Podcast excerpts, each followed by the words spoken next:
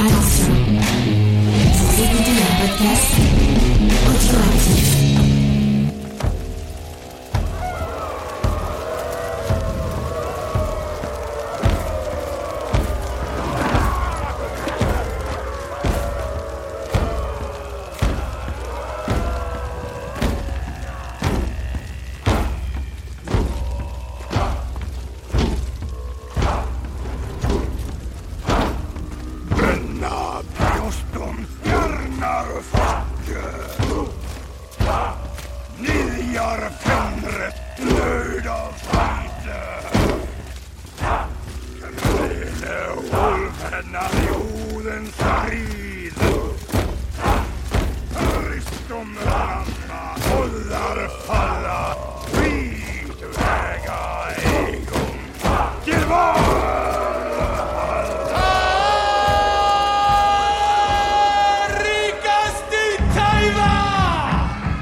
Salut à tous et bienvenue dans On a supprimé les rushs, l'émission qui adore les vikings et les valkyries.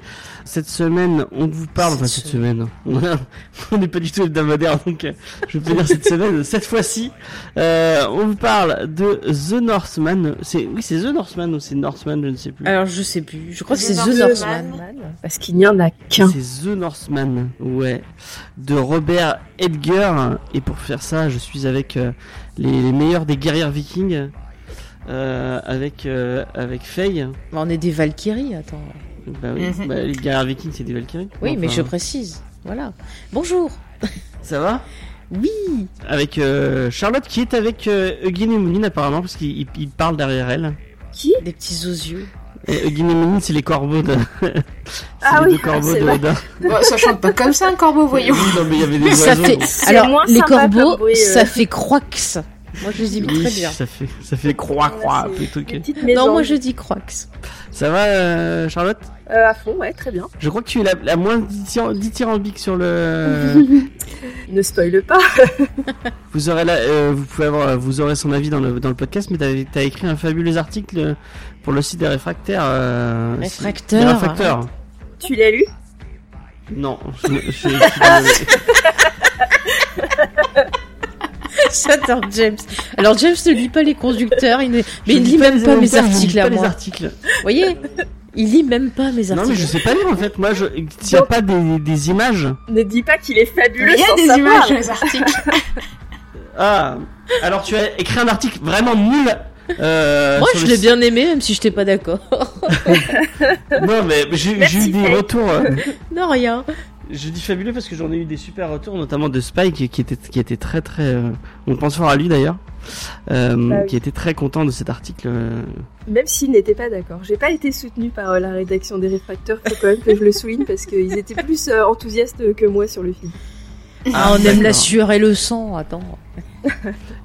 Et on finit avec la plus euh, la plus la plus nordique. Non, je sais même pas. Oui, bah si. euh, techniquement, c'est elle qui est le plus au nord euh, de la France. Elle est Euh, sur Paris, c'est le nord. hein. C'est Sophie. Hello. Euh, c'est vrai que Paris, euh, bon, c'est pas vraiment le nord, hein, mais bon. Oh bah pour moi, Pour moi, c'est le centre. mais j'ai de la famille qui vient du nord-est. Voilà. J'ai un nom à consonance germanique. mais je suis petite, alors je suis pas du tout. Je suis pas du tout dans le stéréotype.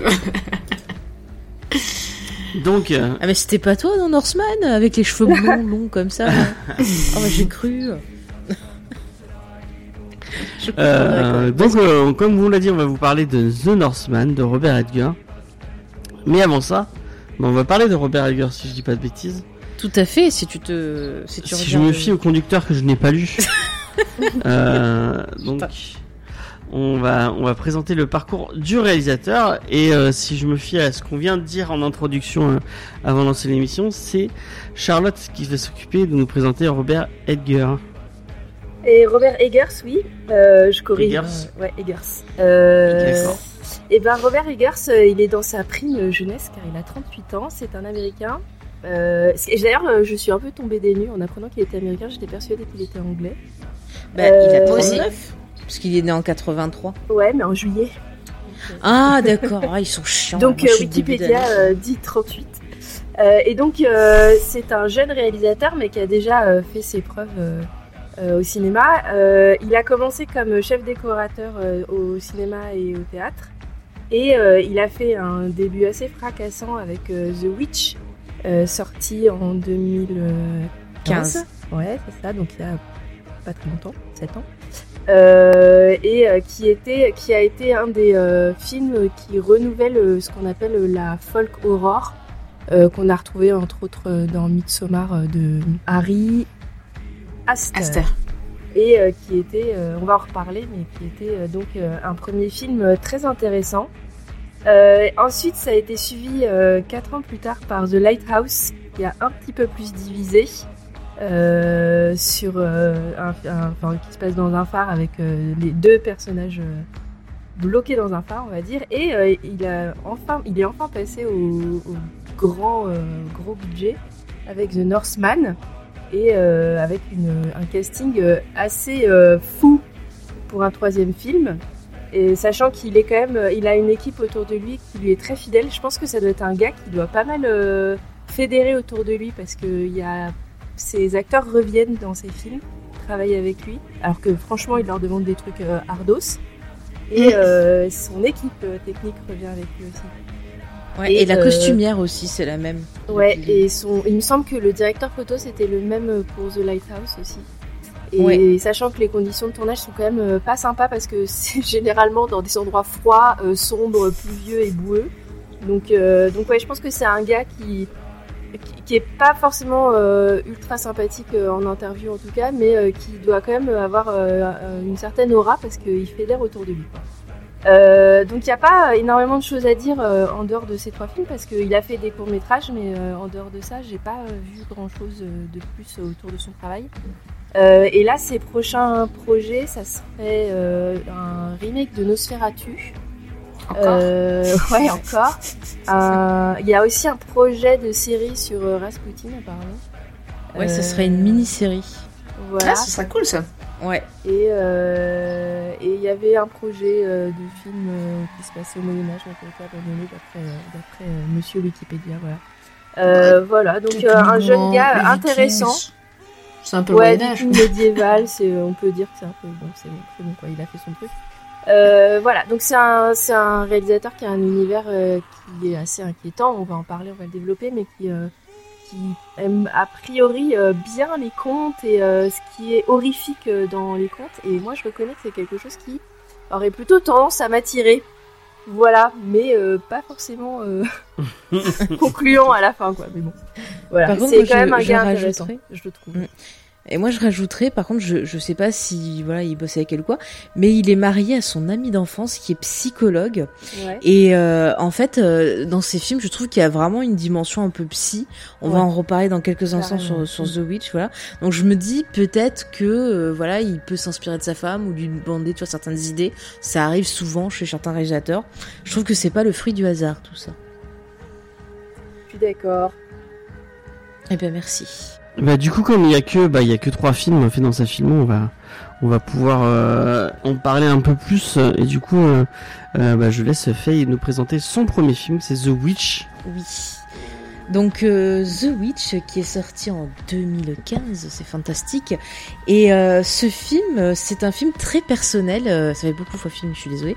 Donc c'est une œuvre très personnelle pour son réalisateur parce que depuis l'enfance, il est euh, fasciné par euh, ben, cette figure de la sorcière, par toutes les, les, les histoires qu'il y a autour, enfin tout, tout ce que ça représente. Et donc il avait envie d'écrire là-dessus.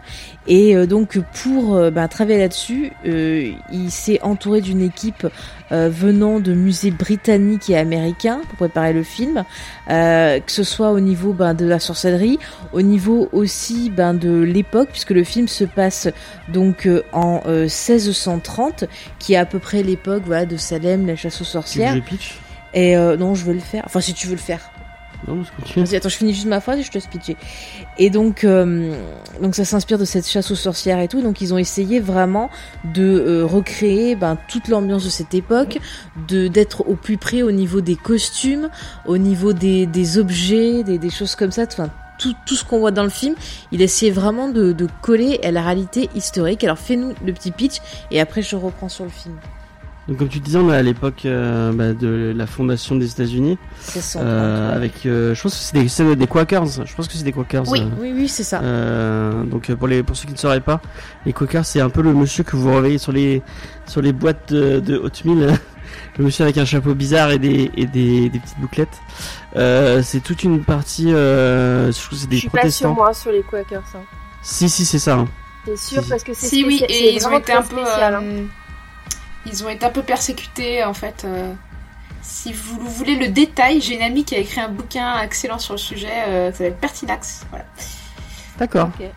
Bon, en tout cas, c'est des gens qui ont été persécutés euh, euh, en Angleterre et qui sont arrivés en, euh, en- aux États-Unis. Euh, Pour et, se faire euh, persécuter à nouveau. Eh hey Trop bien. Et puis après, pour brûler. bah, ils non, pas vraiment. Il y a, enfin, tous les tous les wasps, c'est des anciens, euh, c'est des anciens Quakers, non Enfin, je- Non, je C'est Ah crois un peu une secte, hein, les Quakers. hein. C'est un peu. euh, oui, c'est un peu une secte, Un ouais. C'est des, c'est des, c'est des protestants euh, très, euh, très, très, très euh, puritains. Et, Ouais, euh, c'est ça. En fait, c'est les, c'est les colons puritains arrivés euh, d'Angleterre et euh, des Pays-Bas, euh, il me semble. Ouais. Et du coup là, c'est toute une famille qui se fait, euh, donc qui vivait dans un dans un dans un village euh, de de de, de de, de- de gens qui viennent d'arriver, de pèlerins qui viennent d'arriver de- aux États-Unis et euh, qui se fait. Non, non, ils sont pas virés, ils partent parce que. Non, non, sont pas- ils sont bannis parce que justement, le père est considéré comme euh, subversif à cause, de, voilà, à cause de ses idées, parce qu'il est euh, super intégré, ce machin chose, et ils se font exclure de la communauté. Ouais, donc le mec et le père est très très intégriste et ils se font exclure et bannir effectivement et ils vont vivre euh, bah juste euh, je crois qu'il y a euh, donc le père, la mère, euh, la fille euh, qui a une qui est d'une quinzaine d'années à peu près, qui est donc jouée par Anna, Anna Taylor-Joy. Il y a deux enfants Et il y a plus deux jeunes euh, et un bébé. plus euh, et, Et un, un bébé, bébé. effectivement. Et ils construisent une ferme donc à l'extérieur et ils se trouvent, euh, bah, ils essaient de survivre donc par rapport Ouais. aux moyens. Et un jour, le bébé disparaît et on sait pas où qu'il est. Et euh, Voilà, on va pas dire plus. Il va y avoir des bails euh, horrifiques. On ne veut pas trop vous en dire plus, Mm. mais euh, Ouais, le bébé, on sait assez vite où il est quand même. Oui, oui. C'est vrai. Moi, moi c'est un film qui m'a marqué au niveau de la, la juste, juste, euh, juste une petite anecdote. Rien que, je sais, on en a parlé plusieurs fois euh, que dans le sud, euh, notamment euh, euh, pour les séances de cinéma, euh, euh, c'était assez le bordel. Ah ouais? Surtout quand c'est des, des séances horrifiques. Il y a beaucoup de jeunes. Ah Il- oui, ça beaucoup, vient beaucoup- hurler, ça En balance fait, des ils viennent euh. c'est une espèce de petit défi. Oh, on va voir le film d'horreur et tout. Ouais. Et euh, Ça crie. souvent les les, les Mais pas pour The Witch quand Et même. mais, euh, je- du coup, je- j'enchaîne. Donc, pour les films de Blumhouse, c'est un, un bordel Ouais. monstre. Et là, euh, on, on, on, est, on, y- on y est allé un matin, euh, parce que le matin, c'est là où on est le plus, euh, on est le plus calme. Mais quand même, il y avait, il y a, des- pendant les vacances, Mm. euh, et il y avait un petit bordel dans la salle quand on est rentré. Au début, Euh, il rigolait, au tu début, vois, ça ça, rigolait, fort et tout. Et au bout de 20 minutes de film, il y a plus rien qui disent, plus personne ne disait rien. Et tu les aurais vus à la sortie du film, ils étaient tous, tous blancs, et ils avaient, ils ont, ils se sont tous pissés dessus pendant tout le, moi ça m'a fait plaisir de voir, bon bah, des, des, des gens qui viennent marche. foutre la merde, et qui, et à qui ça, Mais tu sais qui a été effrayé par ce film? Non, vas-y. Stephen King. Ah, oui, bah, ça il a dit qu'il a eu très très peur et il a fait une grosse pub au film, euh, ce qui a pas mal aidé euh, bah, justement la, la carrière Ah, du film aux je le trouve États-Unis. pas si flippant que ça. hein. En vrai, euh, Bah, il y a une vraie ambiance, ça fait, moi ça fait un moment que j'avais pas vu un Ouais, et- mais attendez, alors, attendez, euh, attendez, attendez, laissez-moi finir de- de- de- de- d'exposer un peu la production parce bah, que parlait, encore euh, une fois, C'était flippant. Je, mais juste pour, euh, euh, on prend des pincettes les, les, les, les citations de Stephen King, puisque moi, il y a, il y a des, des séries, euh, notamment une série française avec, euh, comment elle s'appelle déjà? Carole Bouquet. À Carole Bouquet qui l'a dit, dit sur Twitter qu'elle était exceptionnelle. C'était la, la menthe là, Ouais, ou la la menthe religieuse, je sais pas quoi. Et moi, je l'ai vue, et vraiment, c'est le truc le Bah plus... tu, tu n'as pas le même avis que Oui, je n'ai Stephen pas la même avis que notre ami Stephen King. Effectivement. Stephen King. Steven, je crois que ça se prononce en fait, et pas Stephen. Steven ou Stephen? Alors ça s'écrit Steve. Steven, et ça se Stephen? Ça s'écrit Stephen, mais apparemment, j'ai appris que ça se dit Steven. Donc je production. reprends. Donc sur la production. Donc pour produire ce film, il allait chercher voilà des financements à droite et à gauche. Et euh, il y avait eu un petit euh, souci avec un des partenaires, ce qui fait qu'il a eu moins de sous et qu'il a dû non pas tourner donc aux États-Unis dans des régions un peu voilà euh, foresques, j'ai envie de dire, ou forestières, comme vous voulez, j'invente des mots. Mais il a dû tourner au Canada et il n'avait que 25 jours pour tourner. Donc c'était euh, assez hard comme tournage. Et euh, point important qui va aider justement quand on va parler de cette ambiance un peu inquiétante, c'est que tout est éclairé euh, à la lumière naturelle et aux bougies pour vraiment, encore une fois, coller euh, ben, à l'époque à laquelle se passe le film où il n'y avait pas d'électricité. Donc il voulait vraiment que ça soit le plus réaliste possible. Un peu comme bah, c'est Barry Lyndon donc, qui, Oui, Barry Lyndon par qui exemple. éclairait la bougie. Et le Euh, film est particulièrement beau, je trouve, euh, visuellement. Ah oui, euh. il est magnifique. C'est un des trucs qui m'a marqué. Moi, ce que j'aime avec ce film, et euh, d'ailleurs, c'est des, des thématiques qu'on va retrouver, je pense, tout au long de son œuvre, c'est que on peut le voir à la fois comme quelque chose d'horrifique, mais on peut le voir aussi comme une étude sur l'hystérie euh, collective. C'est-à-dire que ces gens-là, ils sont euh, enfermés, il y a un côté un peu huis clos, quoi. Ils sont dans leur ferme et ils, ils se, ils se mettent la pression tout seuls. Euh, ils semblent voir des démons partout et il y a plein de fois on peut se dire ah mais est-ce qu'en fait ils sont pas fous? Est-ce qu'en fait ils sont pas en train de s'auto-détruire? Enfin il y a tout un truc subjugant. En même temps, euh, tu sais, tu mets des, des Parisiens au milieu de la forêt. euh, Ah bon ils se tuent jour deux. Hein. Au bout de trois secondes, ils pensent qu'il y a le démon qui est derrière eux. Ah bah bien sûr, attends. ouais. En plus il y a, y a Philippe là, le, le, le petit, c'est quoi, c'est un mouton Je sais plus ce que c'est. euh. Le petit bouc noir, ouais. C'est Philippe le Noir là. Ouais, Philippe le Noir qui font chose. Ah mais j'adore, j'ai Philippe le Noir. Dans, dans la VF, ils font tout un truc avec ça, avec Philippe le Noir. On avait... Il est doublé par Philippe Noiret. Ah, Bah non, il était déjà mort. ça marche pas. Euh, je sais plus ce que j'allais dire. Non, mais vraiment, c'est ça que j'aime, c'est qu'il joue sur tous les styles. Et puis il y a ce côté, euh, pareil, la façon dont il monte la, la sorcière. On peut très bien le voir comme quelque chose de mauvais, mais aussi comme euh, ben la puissance féminine. Euh, souvent, je trouve que la femme est un est un truc un peu pas de raison, mais c'est un peu celle qui qui euh, qui garde un peu la tête sur les épaules, qui réfléchit. Et elle peut être aussi en même Ouais, temps bof, euh, peu. manipulatrice Ouais, bof, et hein, dans mauvaise. The Witch, euh, c'est pas les femmes les plus raisonnables. Hein, euh. Bon, la mère, elle est complètement. Ouais. Mais je trouve qu'il y a un truc avec euh, Anya Taylor-Joy, qui a d'ailleurs le film a permis de la, la révéler un peu plus euh, à nos yeux. Ah oui, mais je trouve qu'il y a un, un charisme, une puissance qui se dégage d'elle, qui fait que quand tu la vois, t'es happé et tu regardes rien d'autre. Et moi, c'est vraiment ce qui m'a marqué dans The Witch, c'est-à-dire début du film, j'ai été happé euh, jusqu'à la fin, et ça me fait ça avec tous ces films. Et, et là, j'aime c'est vraiment plus, cette euh, ambiance, quoi. C'est Mhm, plus euh, dû à l'actrice que au fait que ce soit une femme. hein. Parce que, y a, comme tu dis, il y a un vrai truc qui se dégage d'elle, euh, euh, très. euh, comment on dit Magnétique, quoi. Elle, elle entre dans une. Quel que soit le film, elle est, ou la Mm. série d'ailleurs, elle entre dans la scène, elle bouffe tout, quoi. Elle Mais moi, je trouve que c'est une brillante. Enfin, je trouve que c'est une sorcière. Tu la vois, tu as pas de doute. Tu vas te dire oui, Ah, c'est une mais sorcière. c'est- un peu spoil là, mais Pardon, euh, non mais pardon, pardon, mais je parlais en général, c'est-à-dire que euh, si tu penses Salem, c'est ce type de physique-là que tu imagines dans les, les femmes qui se faisaient. euh, je sais pas parce que dans, dans The Witch, euh, Mhm. elle, a, elle, a- elle a le physique et à ce moment-là, elle a pas encore fait d'autres rôles vraiment de, de, de jeune première, de jeune ingénue quoi. Elle avait pas Euh, fait ou- euh, Split Si, elle avait Non, fait Split avant, je crois. Ah ouais? Bon bah Ouais. même dans Split, son rôle euh, c'est quand même euh, euh, la, la, la, la biche en fait, euh, quelque part un peu la biche sacrifiée, mais qui en fait Oui, va se révéler plus, euh, à y avoir plus de répondants que ce qu'on imagine, Mhm. mais euh, Non, mais il y a une puissance féminine, je trouve, qui se dégage de dans ce film-là et aussi dans celui dont on va parler. Mais c'est vraiment cette ambiance qui est euh, suffocante, euh, qui est très lourde et vraiment, euh, moi, tu vois, je, je, je ne laisse pas. euh, Enfin, j'adore voir des films d'horreur, ça me fait pas plus peur que ça. Mais là, j'aimais bien cette ambiance un peu qui te prenait au, au trip. Je trouvais qu'il arrivait bien à faire ressortir euh, les angoisses des personnages. Enfin, il y a plein de trucs. Je me suis dit, tiens, euh, je me retrouve un peu dans le côté angoissé, comme je suis quelqu'un de très angoissé en général. Mais vraiment, toute cette ambiance lourde, tout ce côté, t'as l'impression d'être dans un cauchemar parfois. Et euh, tu en parlais, Charlotte, il y a ce côté aussi un peu conte de fées. Euh, Il y a même des fois, j'ai pensé au Sleepy Hollow de Tim Burton, pour ce côté un peu contorifique, et même dans le- la photo. Donc vraiment, c'est une œuvre qui m'a euh. fascinée. Mm. Oui, oui, c'est à même époque que ça se passe. Et euh, je crois que c'était Sophie ou Charlotte qui voulait rajouter quelque chose. Allez-y, les filles. ouais.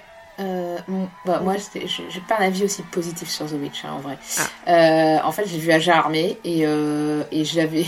Et euh, dans le même. c'est marrant parce que cette année-là, il y a vu un film anglais, je me rappelle plus du nom, où il y avait l'actrice qui joue la mère qui jouait dedans. Et pareil, c'était, euh, elle était, une femme qui s'isolait, euh, en fait, suite à un deuil, qui s'isolait dans les bois et qui devenait folle. Donc je, je me suis dit putain, euh, il y a une correspondance, il y a des attends, thématiques. j'ai- son nom, c'est euh, Kate Dickey, et elle était dans Game of Thrones, dans Game of Thrones. Thrones, Elle a, elle a très- allaité son gamin là qui avait au moins 5-6 ans. Elle est excellente cette actrice. Ah oui, c'est la. Oui, Elle me dégoûtait. J'ai rien contre la l'allaitement, Ouais, c'est trop ça. folle. Et, euh, et, et du coup, bah moi, The Witch, j'ai trouvé que oui, il était très beau. Mhm. Euh, les thématiques devraient me plaire, le film devrait me plaire, mais je sais pas, j'étais pas, euh, j'étais pas convaincue. Euh, tu vois les gars qui galèrent dans leur bout de bois et en plus, euh, enfin. pour le coup, j'avais pas vraiment d'empathie pour les parents en fait, donc du coup, euh, j'avais. Ah bah non, ils sont pas du tout sympathiques. Ah non. c'est des connards. Ah non, mais moi j'étais c'est un peu des connards. Il y a que Moi, la, j'étais team Anya, quoi. Mais Et oui, en fait, euh, les autres on s'en fout.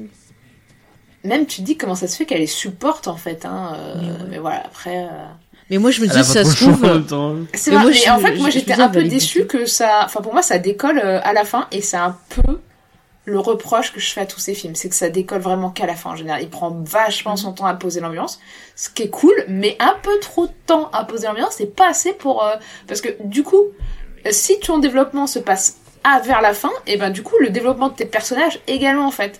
Et du coup le moment où ils se révèlent, et ben c'est euh, tout à la fin et c'est super frustrant je trouve personnellement. Voilà. Euh, pourtant, euh, celui-là, c'est le plus ramassé des trois films. hein. C'est, il perd pas beaucoup de temps sur ce film-là. Ce qui est Mm. vrai, c'est que le personnage, bon, on spoil à mort, hein, mais je spoil, je préviens. Le personnage euh, qui fait tout basculer, c'est le père, parce que c'est lui qui est la référence de la raison, quoi, en tout cas dans la famille pendant le film. Très, il est austère et très rigide et tout, mais c'est, à chaque fois, c'est lui qui dit à la mère de se calmer et tout, et euh, de d'être raisonnable. Et en fait, c'est quand lui il vrille que tout vrille. Et c'est vrai que ça, ça arrive euh, assez tard dans le film. Mais, euh, mais pourtant, euh, en termes d'action, c'est peut-être le plus. euh, le plus ouais le plus vivant quoi parce que les autres films c'est c'est plus long ça s'étire quoi Mais moi, je trouve qu'il dit beaucoup de choses par l'image, par la façon dont il va placer ses, ses cadres, euh, par bah, ce qu'il choisit d'illustrer, par l'ambiance, par la lumière, aussi, hein. La musique, ouais. Et je trouve que tu, tu sens cette montée de folie. Tu vois, il il y a plein de moments, je me disais, bon, bah, euh, si c'est pas un truc fantastique, c'est- c'est obligé, à un moment donné, elle va péter un câble, elle va buter Ouais. toute sa famille, quoi. Et elle va se barrer, et je me disais, bah, c'est ce qu'elle a de mieux à faire, vu des tarés euh, qu'elle se colle, tu vois. Et, et, mais il y a plein de trucs comme ça où à chaque fois, il te met le doute, où il, il te raconte des choses. Et même, tu vois, si le père, euh, frontalement, il va pas te dire, allez, je suis zinzin, euh, il y a plein de choses dans la façon dont il va bouger, Tu dans sa, très vite quand même. hein. voilà, tu, tu, tu le vois très vite que le gars il a vrillé euh, et, et c'est je trouve ça intéressant euh, parce que tu vois j'ai trouvé ça même rafraîchissant parce que dans la plupart d'autres films de ce type-là c'est que ils te le disent bien en gros genre allez viens d'un tu vois enfin il y a y a pas de truc et là j'aime bien il prend pas le public pour des cons et il te laisse euh, essayer d'avoir ton interprétation, essayer de voir, tu vois, les détails. Tu peux le revoir plusieurs fois et euh, ben interpréter des scènes d'une autre façon en fait. Euh, James? Moi, ce que j'ai trouvé vraiment cool avec ce film, après peut-être que bon, euh, Sophie et Charlotte seront pas d'accord parce que notamment euh, euh, Sophie, parce que t'as peut-être plus l'habitude de voir des des films d'horreur plus indés comme tu fais du, du festival et ce genre de choses. Mais c'est dans le l'état actuel des films d'horreur euh, en 2015. Euh, Il y avait que des trucs de possession, des trucs. euh, Ouais. Enfin, vraiment, on est, Alors on est ça, c'est parce que vraiment, vous regardez que les Non, Conjuring. mais parle au ciné, ce qu'on avait au ciné. Effectivement, mais bah, on, on voit ce qui sort, euh, ce qui ce qui sort dans, dans, nos- dans notre salle Ouais. de ciné. euh, donc euh, et, et ce qui sort dans nos salles de ciné et ce qui nous est proposé en tant que en tant que euh, en tant que film d'horreur, on avait un peu toujours le même truc, un peu toujours les les, les mêmes euh, produits éculés qui bah qui enfin qui pour Ouais, moi c'est normal, hein. j'aime bien, c'est- j'aime bien Conjuring, j'aime bien les, les productions de, de One, euh, Mm. euh, un peu moins euh, tout ce qui est Blumhouse, tout ça, mais euh, je trouve qu'ils ah, ils arrivent pas du tout à créer une ambiance, ou à- ça joue beaucoup trop sur le, Si, le jump c'est- scare sur. C'est toujours un peu la même chose en fait. C'est-à-dire qu'ils font Ouais. un truc, un film réussi, et puis après ils vont t'en pondre 10 sur le même thème, euh, qui vont C'est ça. ressucer le truc jusqu'à la C'est moelle. ça, quoi. il faut chercher Et The autrement Witch, c'était film. tellement rafraîchissant, je trouve, Ouais, dans le. c'est sûr que si tu dans- vois que du Conjuring, The Witch euh, te paraît excellent. Mais quand t'es habitué à, à voir des petits films, euh, euh, et franchement le cinéma anglais il regorge de pépites, Ouais, Euh, mais ça, ça sort eux, pas ils dans les pas, salles de. Ils ont pas le système de studio et ils ont pas le système de, de financement français. Donc les mecs ils galèrent vraiment pour faire leur film et quand ils aboutissent, ah bah, c'est de la bonne cam. Ouais, mais ça, faut les chercher. Moi. Bah, Enfin, c'est moi, ça, Ouais. faut passer par le Ouais, et tonton puis ou alors par Shadows. euh, Des fois, t'as des trucs très Et sympas. même Shadows, euh, c'est pas. D'abord, c'est pas. Non, parce que Shadows, ils ont pas les nouveautés. Ils ont Ouais, Quand tu- euh, les- quelques le système de recherche est ouf euh, euh, sur Shadows. Mm. Quand tu vois que euh, comment ça s'appelle le film des Guardright, il est sorti, il est sorti une semaine et que Ah ouais, chez nous, et ça a été galère. chez On a pas nous, pu il le est- voir au il- ciné. Il, est même pas sorti au ciné. euh, Si, euh, il est sorti dans un ciné et il y avait Moi, très peu de séances et il est pas euh, resté longtemps. C'était c'était chaud. Et de la, la, la- Ah, d'horreur. même. Non, non, Ouais, mais, pas- non, mais non, mais dire, la même, attends, pour rester sur notre thème, James, oui. le film d'après dont on va parler, donc The Lighthouse, nous, on n'a pas pu le voir au ciné. Ouais, il est pas sorti. Parce au que ciné. dans les, Oui, les, grosses salles où on a la, Moi, la j'ai dû aller dans une petite pas. salle euh, indé de Paris, ouais, j'avoue, pour le voir.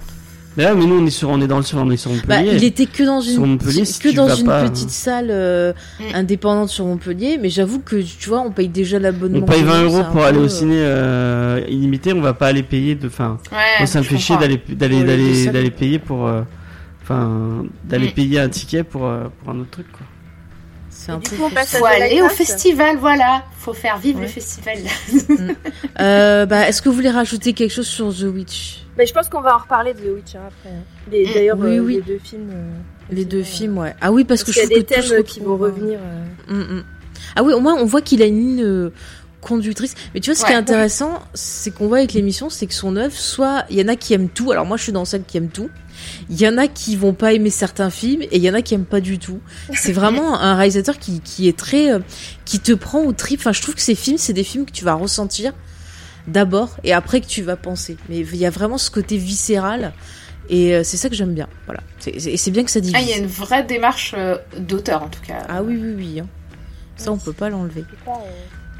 Je sais pas si c'est euh, bon, on on est peut-être pas au, au moment, mais moi euh, le réel il me fait beaucoup penser à mon. Attention, euh, Faye va, Faye va hurler euh, tout son désamour pour ce réel qu'elle déteste euh, au plus haut point. Mais moi il me fait un peu penser à David Robert Mitchell euh, Ah, ah, ah, dans les les nouveaux réals un peu qui font du. euh, Ah, mais Bah ouais, mais c'est un peu euh, la ligne sais pas qui A24 quoi. C'est celui qui a fait euh, It celui Follow là. euh, J'adore It Follow. Silver Ah, mais Lake. je hais ce film. Non mais le attends, gars, attends, le gars. Stoppons tout là. Comment ça, tu hais It Mais- Follows Ah mais je suis sortie énervée. Attends mais le gars, le gars, je te jure, il fait juste des citations d'autres réalisateurs, il les balance dedans et youpi. Il y a Mais zéro non, mais- démarche. Le Alors, premier ce c'est du copier-coller de Carpenter. Il avait bousculé à ce moment-là l'horreur qui procrastinait un Ah peu, bah, justement. moi ça m'a pas bousculé, ça m'a énervé. Je Le, crois que c'est la le truc qui met 30 secondes à marcher, t'as le temps de le voir arriver, tu peux le massacrer. Mais c'est 56 ça 000 ton concept Mais moi ça m'a énervé. Pendant tout le film j'étais là mais vie. Elle arrêtait pas du. Mais c'est là, mais non, vraiment flippant plus comme concept pour le coup. Il y a Ah, pas mais plus c'est flippant qu'un truc pas du tout flippant. Moi, j'ai fait que m'énerver pendant tout le film. Ah. J'étais à deux doigts d'attraper le siège et d'aller tabasser moi-même le truc. En plus, avec la, mais c'est, c'est du sous Carpenter, c'est du mec qui essaie de, de Non, c'est choper. des références à Carpenter, mais pour moi, ça raconte autre chose que du Carpenter. hein. C'est, c'est du Gad Elmaleh euh, c'est- Ah, je, je déteste. Non, non, et il le faut pire, c'est son film d'après. Le film d'après. Attends, mais le film d'après, il prend du Hitchcock qui trop fou les scènes comme ça. Il prend du Lynch, allez hop, on Tu balance l'as comme vu ça. hein, dans The Silver Lake euh, J'adore ce film. Non, mais ce réel, je l'adore. Alors ça, Ah, moi, euh, je vraiment, peux je suis d'accord avec toi pour Under the Silver Lake, mais It Follows, euh, j'ai bien aimé moi. Ah ben écoute, je, je, je ne peux pas, ce réalisateur m'énerve. Mais vraiment, tu vois, quand on parle des réactions viscérales, c'est Ah là, vraiment, je ne peux pas. hein, Parce que tu vois, le, le, le deuxième film, James il m'a dit on va voir ça, je savais pas que c'était Ah oui, lui. je lui avais, je savais que c'était. euh, Je savais pas que c'était lui. Je commence à voir le. Attends. pas lui dire oui, parce que je commence à voir le film, déjà ça m'énerve. Je vois le générique, je fais oh putain, je vais tout démonter. mais, mais vraiment, c'est viscéral. à la sortie. Mais pourquoi Mais il comment fait ça se fait que tu l'aies pas aimé? Il y a il y a un caractère lynchien de ouf dedans, Mais c'est juste copié, j'ai l'impression de voir la blague de 2 heures de perdu avec Baz Luhrmann, quoi. C'est la même chose. Je te jure, je peux pas. C'est vraiment. Enfin je- bref, on va parler. Mais tu de- vois, non mais comme quoi c'est marrant les réactions viscérales. Ouais. Mais moi, c'est de réel que, que, que je mets un peu euh, à côté, que je, Oui, que bah, je trouve. euh. Ça se trouve, il y a peut-être des gens qui détestent le réalisateur dont on parle aujourd'hui, qui a Oui, bah, sûrement, qui se disent euh, Ah, ben j'ai la même Oui. réaction de Faye, mais à l'inverse, tu vois. C'est vrai Euh, que surtout sur Lighthouse, je pense que ça réagit. euh, Ah, bah l'amitié virile entre hommes, on va Bah, du en coup, parler, vas-y, euh, Sophie, si tu nous parlais de The Lighthouse. Oui, bah du coup Lighthouse c'est produit encore par 24 Mm. euh, et euh, du coup c'est son seul long métrage. Euh, donc on y retrouve euh, bah, des un nouveau casting. Euh, donc c'est euh, Robert Pattinson euh, qui joue un jeune homme qui va remplir un travail euh, d'assistant auprès d'un vieux gardien de phare qui est campé par William Dafoe. Et alors assez vite on comprend que William Dafoe un peu perdu la raison. Oui, Euh, bah, en tout comprend cas- dès qu'on a vu son nom sur le générique déjà. Ah bah oui. Vrai, Tu le vrai. vois sourire, tu te dis il est fou. c'est pour ça que dans Aquaman, j'ai dit bah c'est lui le coupable, c'est obligé. Ah oui, c'est pas normal qu'il soit gentil. quelqu'un de gentil pour une fois. c'est fou. Ah mais moi tout le long du film, je me dis, mais bon c'est bon. Quand, quand c'est qu'il va Quand est-ce c'est qu'il va Mais quand est-ce qu'il va trahir Eh Non, il est gentil tout le Mais long. il y a des fois, il fait des têtes. Non, mais j'ai vu quelqu'un qui s'amusait à faire des arrêts sur image de, de tête de William Defoe dans Aquaman. et il y a des fois, on dirait un fou, quoi. Et tu dis, c'est pas possible, sois gentil. Ah, mais, euh, dans tous ces films, euh, moi, particulièrement dans les Wes Anderson, je, Ah oui. je suis Mais faites-le jouer le Joker, mais faites-le jouer le Joker. Mais grave, Tellement Non, mais bien. il a enfin. déjà fait euh, le bouffon vert. quand même. c'est je vrai, c'était un peu choqué en fait, hein, déjà. C'est trop attendu. Et Donc, donc, The Lighthouse coup, euh, bah, The Lighthouse, j'ai pas envie d'en dire trop sur le pitch, de m'arrêter là, quoi. Euh, donc, c'est donc deux hommes Mais qui les- vont. euh, tu peux dire que les moustaches ensemble. sont vraies. J'ai vu un article sur internet qui mettait en gros les moustaches sont vraies. C'était le détail à retenir. Ok. et Ouais. donc du coup, c'est deux hommes qui vont devoir euh, cohabiter ensemble euh, dans un phare et on sait à quel point c'était isolé à l'époque. hein. Il n'y a pas de téléphone portable ni rien. Et le film est vraiment ancré dans l'époque, c'est-à-dire qu'il va rechercher à avoir une image euh, très proche du cinéma muet. Euh, avec à côté euh, des accents hyper euh, Ça frotte, ça frotte. Ouais. Hyper euh, marqué. Et puis, euh, on a euh, aussi une musique qui va être composée avec des chants de marins et des sons étranges, histoire de bien vous perturber. et euh, mais surtout, en fait, le film va baigner euh, dans euh, des euh, légendes de marins, en fait, autant merveilleux, c'est-à-dire les monstres, les sirènes, que dans la folie qui peut emporter les marins. Euh, hein, on connaît tous les dessous de la chanson euh, Mon petit, euh, mon petit moussaillon, quoi. Il était un petit navire, quoi. Moi, je pense que c'est, moi, je sais pas si c'est officiel, mais euh, je pense qu'il a été in- inspiré par, euh, je sais pas si vous connaissez, c'est l'histoire euh, du phare de Hollenmore, euh, en Écosse, euh, où il y a trois, trois gardiens de, bah, du phare, euh, sur, sur cette île, qui ont disparu de façon super inexpliquée, euh, alors que, bah, il y avait toutes leurs, toutes leurs affaires ont été euh, laissées telles quelles et tout, euh, et, euh, euh, je vous conseille euh, fortement la vidéo de Sonia Liu qui en, qui en parle. Elle est vachement Mm. intéressante. Et en plus, elle débunk un peu le. Parce qu'au final, c'est pas. Enfin, tout le monde parle de cette histoire en disant que c'est un truc super mystérieux, alors que il y a, y, a des, euh, il y, a des- il y a des raisons un peu plus. euh, un Mm. peu plus euh, faciles à trouver. euh. C'est pas du suicide. Non, c'est à cause d'une tempête. Enfin, euh, sans trop c'est à cause d'une tempête. euh, ils se sont emporter par une tempête. euh, Ah, a d'accord. priori. D'accord. D'accord. Mais moi, Bah, c'est vrai qu'il y, a des- il y a des histoires de, de- En France, il y a une histoire de phare qui était euh, soi-disant hantée. En Mhm. fait, il s'avère que bah, euh, c'est en fait euh, sous le phare étant construit sur des rochers, forcément, il y a de l'eau qui s'infiltre et ça fait un bruit, un mugissement qui en fait euh, bah, rendait fou et en fait les les gardiens et il y en avait plein qui s'étaient barrés. En fait, il y avait aucun qui était resté très longtemps en fait. Et du coup, bah, ça veut donner c'est une légende de phare hanté quoi.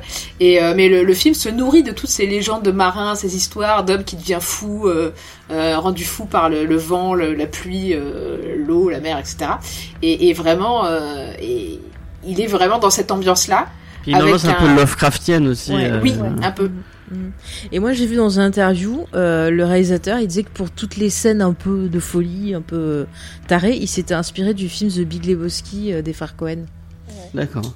Et ben, heureusement que je l'ai pas su avant de voir le film. J'aime pas le Big Lebowski. Tu l'aimes pas Bah tu vois, regarde, comment tu peux ne pas aimer le Big Lebowski? Ça non. Mais moi, j'ai vu une interview de Pattinson euh, qui en parlait un peu pour. Ah, il euh, a dit pour que sa moustache était vraie? Il Parce a- qu'apparemment, il il faut le disait dire. pas ça, mais James. il disait que pour les, il y a apparemment il y a des scènes où vraiment il, il en, il en fait des tonnes et euh, en fait il, à, à ce moment-là il s'était dit euh, euh, vraiment je vais en faire le plus possible pour lui montrer de quoi je suis capable et il disait c'est marrant que c'est vraiment les scènes où lui il en, il en donnait le, enfin il pensait vraiment surjouer de, de ouf euh, et, et en faire beaucoup trop que le que Edgar lui disait euh, ah c'est bien vas-y reste dans, reste dans ce mood là c'est ça que je veux Et alors, après, moi, j'ai lu, alors je sais pas si tu as la même info, Sophie, que les deux acteurs, avant le film, ils devaient pas se parler pour vraiment se découvrir, en fait, dans le film, au travers Ah. de leur personnage. Je sais pas si. Ah si non, euh, bah alors j'avoue que j'ai pas poussé aussi loin. Je voulais pas non plus euh, euh, m'étendre trop sur le film pour rester concentré sur Northman. Du coup, j'ai pas été détailler toutes les petites histoires parce que je pense qu'il y en aura une myriade. Ne, seul- enfin, ne serait-ce que sur la photo, déjà, il y a, il a utilisé des optiques de l'époque C'est ça. du film. Voilà, c'est. Enfin, si vous êtes euh, passionné par le film, essayez de regarder toutes les anecdotes parce que c'est, il y a des histoires de folie euh, et des mecs qui sont vraiment allés loin pour euh, vraiment être dans l'ambiance de l'époque, etc. Comme toujours sur tous ces films, hein, j'ai l'impression que le mec il est un peu taré Ouais. à ce niveau-là. Et je pense que c'est pour ça en fait que son équipe le suit aussi loin parce qu'en fait il, leur- il leur laisse euh, les mains libres en fait euh, pour euh, pour aller à fond euh, à fond la caisse euh, dans, dans cette veine là dans euh, dans dans l'époque et dans le rechercher la, la réalité historique ou en tout cas euh, ce qu'on imagine euh, être la réalité historique parce que finalement il y a- on reste dans de la fiction hein, bien évidemment Et même dans les Mais, euh, propositions de jeu et les propositions. Ouais, bah, Ouais. apparemment, il a vraiment vraiment beaucoup demandé aux, aux acteurs. Ils étaient complètement crevés.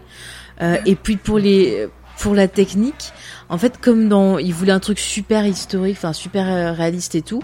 Il avait il avait cherché le phare genre le plus euh, comment on appelle ça? Isolé, Ouais, isolé, mais le plus euh, quand il y a de l'eau, tu vois, euh, humide humide. possible. Et en fait ça faisait moisir ça faisait moisir les les, les caméras. Elles tombaient en panne. En fait il y avait de la moisissure et ça, ça faisait En tomber plus, en tournés panne les caméras quoi. Ouais ouais.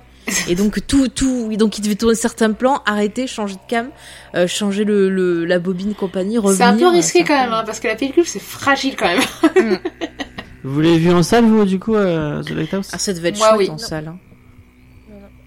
Et c'était très cool comme expérience en salle, euh, à tel point que j'ai pas envie de le revoir euh, sur un petit écran.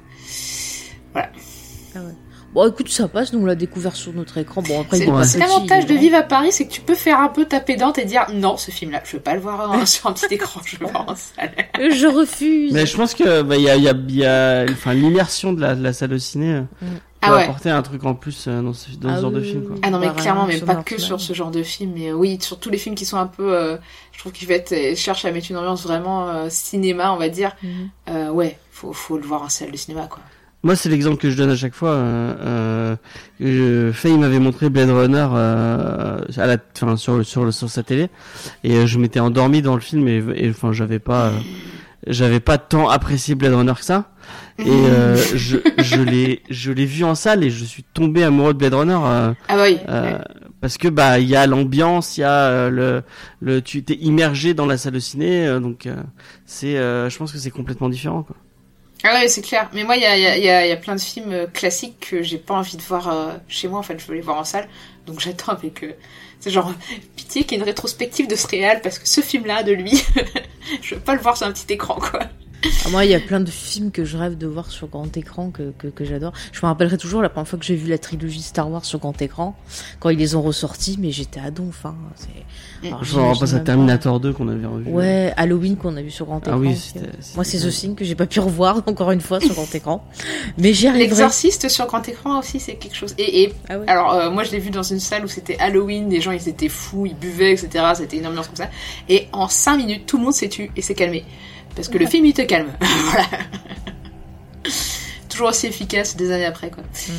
Et donc sur Lighthouse, est-ce que tu peux nous dire un peu bah, les thématiques qui ressortent, des choses qui pourraient être pertinentes pour le film dont on va parler après, tu vois un peu? Ah ouais, alors il y a peut-être moins de, euh, de thématiques communes, euh, contrairement à The Witch. Euh, je trouve qu'il est un peu plus éloigné. Lighthouse, il est plus. D'ailleurs, c'est pour ça qu'il me plaît le plus des trois. Il est beaucoup plus expérimental et je trouve beaucoup plus poussé dans. Euh, dans le côté on assume d'être un film en fait, euh, dans le sens où je trouve que sa caméra n'est pas si mobile que ça et fait un peu des tableaux. Et, euh, et dans Lighthouse ça marche bien, alors que dans les deux autres ça m'a un peu gêné. Et là, je trouve que vraiment sa mise en scène, elle, c'est, euh, enfin toute sa toute sa, sa folie de pousser jusqu'au bout euh, le jeu des acteurs, euh, essayer de, de, de garder même les prises que qu'ils gardent. T'as l'impression qu'ils gardent les, les prises où ils ont des défaillances, des petits bugs, etc., des, inc- des incidents. Je trouve que ça marche à fond la caisse dans Lighthouse, qui est vraiment le peut-être le plus expérimental de ces films, le, du coup le moins abordable facilement. Oui, c'est clair. Et euh, oui, évidemment, là, le, le thème qu'on retrouve, mais de force, c'est euh, bah, la folie, euh, les croyances aussi, euh, l'isolation. Je trouve que l'isolation est quand même une thématique, en tout cas, qu'on ressort vachement dans The Witch et dans Lighthouse, quand même, euh, où c'est quand même des, des personnages qui se retrouvent euh, seuls face à la nature. Et euh, spoiler, ça va pas bien se passer pour eux. Bah, The Northman c'est un peu ça aussi sur la fin. C'est vrai. Mm, ouais. Mm. Il y a aussi tout un côté. Perte de, de temporalité, Ouais. perte de Mm. le, un côté aussi euh, sensoriel où tu es perdu dans tout ça, où t'arrives plus à te dire bon bah voilà où je me situe, euh, quel jour c'est, c'est la nuit, c'est le jour, t'es es tout aussi perdu que tes personnages, t'es perdu dans les sensations. Des fois tu te dis ah ça peut être décousu, mais tu te dis non en fait c'est comme s'ils avaient une vision parce qu'un perso va assister à une scène et puis tac après il se retrouve sur autre chose. Enfin on, on se retrouve vraiment dans leur état d'esprit. Enfin moi c'est ça que j'aime, c'est qu'il Mm. il arrive vraiment bien à mettre en scène cette, cette folie. Et, Et toi-même, tu regardes, t'es euh, perdu, quoi. Folie à Mhm. deux, quoi, dans le sens où. Ça. euh, Surtout dans Lighthouse, euh, enfin dans The Witch et Lighthouse, les, enfin, les deux, c'est. le personnage est principal, on va dire, celui que tu suis, euh, risque de basculer dans la folie et son entourage ne l'aide vraiment pas, quoi. C'est-à-dire que. euh, dans Northman, c'est un peu le cas aussi, on va dire, euh, notamment avec la maman. Ah bah alors elle, Mais. Ah oui, ils se nourrissent l'un l'autre de leur, euh, Ouais, de leur de leur peur, folie, ouais. de leur folie. Il y a un côté paranoïaque aussi. Enfin, c'est. Mm. Non, franchement, ce film, moi, j'ai j'ai beaucoup aimé aussi. Pour, comme tu disais, tout ce côté ex- expérimental, c'est vraiment des trucs de fou. Puis le côté euh, Lovecraft aussi, parce qu'il y a des moments où tu te dis, ah, il y a une bête qui va arriver, il y a un truc, là, j'ai vu une tentacule. Toi-même, tu deviens complètement taré. Et tu, tu, tu regardes sur ta... Il y a plein de fois. spoil, hein. Euh, regardez Pardon. les Mais films de toute façon, c'est une émission qui spoil. De toute façon, on le sait, on spoil quand on fait nos émissions. Je le marquerai dans la description. Euh, attention, spoil. Voilà, on, on mettra tout euh, avant. Mais bon, voilà. Mais cette Je- fin, cette fin. cette Non mais fin. alors moi, Lighthouse, euh, vraiment, c'est mon préféré. euh, je- Ah mais tu Alors je vois, pense c'est que il y a une partie de moi qui, voilà, j'adore les optiques, j'adore la lumière et au cinéma et moi, plus il y en a, mieux c'est quoi. Et là, franchement, c'est un festival quoi. Vraiment, tu te fais plaisir si t'aimes vraiment le cinéma. Euh, je trouve que Lighthouse c'est vraiment en plus hommage à- au cinéma euh, bah, muet et qui est pour moi, je pense, un peu le plus inventif, on va dire. Mhm. Et, euh, et vraiment, on retrouve un peu bah, la folie un peu qu'il y avait aussi à cette époque-là euh, dans les films. En fait, il y avait un côté euh, pas de limite. Après, il est quand même pas euh, très muet, quoi. C'est, il parle. non, c'est vrai, il est non, pas parle du tout même. Non, non, c'est c'est au niveau de l'image. Il y a des fois, je pensais un peu à de l'expressionnisme, euh, Mm. tu vois, allemand. Totalement, ouais. Et, euh, et c'est là que je me suis rappelé que Willem Dafoe, il avait fait une version de Nosferatu. Je me suis dit, tiens, c'est vrai. ouais. Il avait fait ça, d'ailleurs, il était très bien dedans. Euh, non, mais le film, il est, il est hyper impressionnant. Et encore une fois, la lumière. Mm. Mais je suis mais amoureuse de ça. C'est encore un film, tu vois, qui m'a happé. J'ai été totalement fascinée. Et, et pour le coup, tu vois, on l'a vu, comme je t'ai dit, sur un écran de télé. Mais vraiment, il n'y a plus rien qui existait en dehors du film. J'étais à fond dedans. Et il y avait ce côté un peu folie contagieuse. Et ça me faisait penser à l'entre de la folie de Carpenter. Où il y a ce côté, tu vois, où t'as les personnages qui vont lire là, le bouquin de de Sutter Kane et tout, qui deviennent complètement barges. Après, tu Ouais. principal, bon voilà, vous, vous connaissez la fin, on va pas tout, tout, tout dire. Mais il y avait ce côté-là un peu folie contagieuse, comme si euh, le fait de regarder cette histoire-là, ça pouvait te contaminer. Et j'aimais Mm. bien le, le principe, quoi. Ça t'a plu, toi, James? Euh, moi, bon, c'est pas ce film-là qui me l'a qui me l'a confirmé, mais euh, c'est un peu euh, c'est un peu ce film-là qui est que que je cite quand on, on- il y a eu l'annonce de de Batman pour enfin de Robert Pattinson en Batman Ouais. et que je voyais plein de gens dire oh, mais c'est un acteur de merde, il a fait Twilight et tout. Je disais mais allez voir The Lighthouse, euh, je pense que vous direz plus ça. quoi. Moi, c'est Rover. Moi, c'est Rover avec. euh, Ah, j'ai pas vu Rover. Il est excellent. Il est vraiment excellent. Et j'ai pas encore vu euh, Good Good Time? Ah oui, on il a en a l'air parlé incroyable aussi. dedans. Il a l'air incroyable dedans. À ce qui paraît dans Cosmopolis, il est bien aussi. Bah moi je l'avais bien. Alors, Alors, le film il a ses défauts, mais il joue bien dedans. oui, mais c'est lui qui sauve le film, hein, parce que honnêtement, Oui, tout reste est de la merde. Oui oui, le film est. Je, me souviens que t'avais dit- déjà, Ouais. dit- déjà dit ça. Non mais quand tu le vois dans Cosmopolis, tu peux te dire oui effectivement il peut faire Bruce Wayne, tu vois. Enfin. Ouais. Je- non mais même tu vois j'étais étonnée parce que. Et au puis s'il arrive à sauver le film, il peut sauver bah, C'est Gotham. hein. ça, c'est ça. Non mais tu vois ce film-là, au départ, j'ai regardé en me disant bon, c'est Cronenberg, je vais regarder, mais j'étais dubitatif parce que je l'avais vu dans Harry Potter et tout là, tu vois. Donc euh, bon. et puis en fait, je me suis dit ah bah tiens, euh, en fait, il est pas si mauvais que ça, ce qui a confirmé qu'il y avait un problème de direction d'acteur. Tu euh, vois, tu et vois, tu vois dans. Tenet, tu vois qu'il arrive, Oui, qu'il oui. est parfait pour le rôle de dandy un peu, Mm, un mm. peu beau, qui finalement qui fait pas du tout dans Batman, mais euh, Ouais, mais qui pourra faire dans les suites. peut-être. Et The Lighthouse, euh, bah, il, il est vraiment, euh, bah, il a une, performance d'acteur. hein, qui- Alors j'ai une autre anecdote moustache. Il a dû teindre sa moustache pour le rôle parce que sa moustache, elle était trop euh, blonde foncée, ça allait pas. ah, Donc euh, le réalisateur lui a fait teindre sa moustache. C'est c'est des trucs importants avec des cœurs autour quand j'ai cherché les infos. Ça devait être une fan. Très, en tant que très chouette film euh, que je conseille fortement. Moi non. Ah bah tiens, bah dis-nous pourquoi tu, tu Vas-y. conseilles pas. Euh, écoute, en plus je l'ai revu là pour euh, pour pré- j'ai j'ai revu les deux précédents euh, pour euh, parler de Northman. Bah, il est sur OCS. euh, Et en ce moment il est sur. OCS pas pour très longtemps a priori. Hein. J'ai cru voir que c'était genre euh, 10 jours un truc comme ça. Donc si vous voulez le voir allez-y. Euh, bah en fait euh, c'est le problème que j'ai avec euh, avec euh, Eggers, c'est que je trouve que c'est intéressant, que c'est un réalisateur intéressant et je trouve ça bien qu'on ait des réalisateurs comme ça euh, qui essayent des trucs et qui, qui soient. Alors il est outrancier en fait. Je, vraiment je pense qu'on Mhm. peut. C'est pour moi c'est la définition du gars, c'est qu'il est outrancier et parfois ça fonctionne et parfois pas du tout.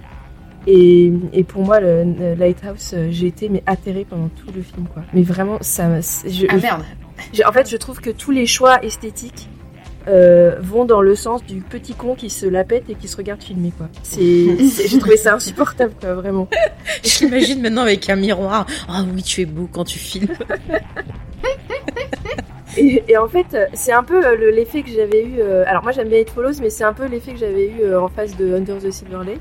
C'est-à-dire que on te donne euh, des indices, on te donne des, des, des citations, on va te donner des images euh, symboliques et tout, mais jamais t'auras d'explication, jamais on va aller jusqu'au bout. Et du coup, bah, c'est cool, mais tu me dis quoi en fait? Tu- Enfin, je, je vois pas où, où tu vas quoi. Euh, c'est, j'aurai le même problème avec The Northman après. Mais euh, Si tu veux, il y a une super vidéo des théories de Graham qui, euh, qui, je regarderai. Ouais, qui, pas une, encore vu. euh, qui Ah ouais, elle est explique bien, euh, de- Mais après, moi personnellement, je préfère qu'on m'explique pas en fait. C'est un truc qui me saoule quand tout est dit, tout est raconté. Non, mais j'ai pas coup, besoin que T'as plus de place pour l'imagination quoi. j'ai pas besoin que tout soit expliqué. Mais là, enfin, je veux dire, tu, enfin, je veux dire, depuis le début du film, tu sais très bien que ça va très très mal se terminer. Et à part ça, euh, qu'est-ce que j'ai vu quoi? Je m'en fous en fait. D'accord, c'est des très belles images. C'est des. Alors, je trouve ça. Alors, un truc par contre, vraiment, et sur The Northman, je répéterai la même chose. Euh, je trouve ça super qu'il ose aller aussi loin et qu'il il se serve de ses films pour euh, mettre en scène euh, ses délires visuels. C'est ce qui me plaisait quand on a fait la série Freddy. C'est même les films les plus mauvais, c'est ce qui me plaisait, c'est que les réalisateurs pouvaient déconner complètement et aller au plus loin dans leur, dans leur fantasme visuel. Euh, Mais donnez-lui un Freddy, franchement, ce serait trop bien. mais franchement, à part ça, Moi, je trouve euh, qu'il aurait pu faire alors, Dune. en plus, euh, voir, enfin, je trouve qu'il y a des trucs qui marchent pas du tout. euh, par exemple, dès qu'il essaye de faire de l'humour, ça tombe à plat. Enfin, je veux dire, moi, voir un mec euh, se prendre de la merde dans la gueule, euh, un gars qui pète, euh, qui rote, euh, enfin, faire des blagues. Bah, c'est la ça, soupe euh, au chou. hein. Ah putain, mais j'en pouvais plus, quoi, vraiment, je. je... Oh, ah non, mais pas possible. Bref, il y a des trucs très intéressants dans le film, ça, ça n'empêche, mais le problème, c'est que même les images symboliques, je trouve qu'elles vont nulle part, et c'est dommage. Mm.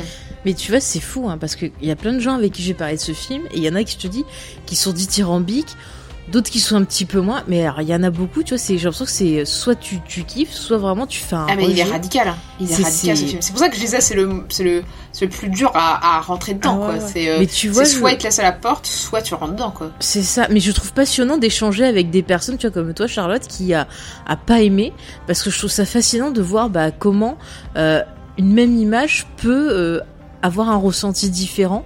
Et encore une fois, bah, ça joue avec le côté psychologique un peu de, de, de son œuvre, et je trouve ça chouette. Enfin, moi, j'aime j'aimerais trop avoir l'avis des petites euh, qui sont allées voir euh, The Lighthouse en ayant vu juste Twilight et en se disant ah on va aller voir un film de Robert ça va être vachement bien Ah bah, eh, j'ai leur avis. Il y a eu un article sur la moustache. N'oublie pas. oui non mais à, la- à sortie du ciné ça devait être putain on vient de voir quoi? Euh, c'est quoi Il est Pourtant pas à poil à un euh, moment. avec le poulpe à la fin, il y avait un petit côté hentai non Ah bah Ah, oui, attends. euh. Mais on le voit pas Euh, tout nu à un moment. Pardon. Tu, tu vois, euh, Sophie, euh, dans... je, je vais prendre un exemple pour, euh, pour euh, illustrer ce, que, ce qui, ce qui m'ennuie euh, chez lui. C'est euh, dans The Witch, je, je vais spoiler. Hein. Donc si vous avez pas vu les films... Mais on l'a dit depuis le début. Si vous écoutez jusque Ouais. là et que vous avez pas vu les films, bah, c'est bien dommage parce que je pense qu'on a déjà beaucoup dit. Euh, T'as une image qui est récurrente chez Eggers, c'est euh, les oiseaux. Enfin, c'est euh, un- un- Mhm. il utilise beaucoup les- le symbolisme des oiseaux. Et dans The Witch, euh, il y a une scène où on voit la, la mère de famille qui se fait dévorer le cœur par un, un Ouais. oiseau, un corbeau, je crois.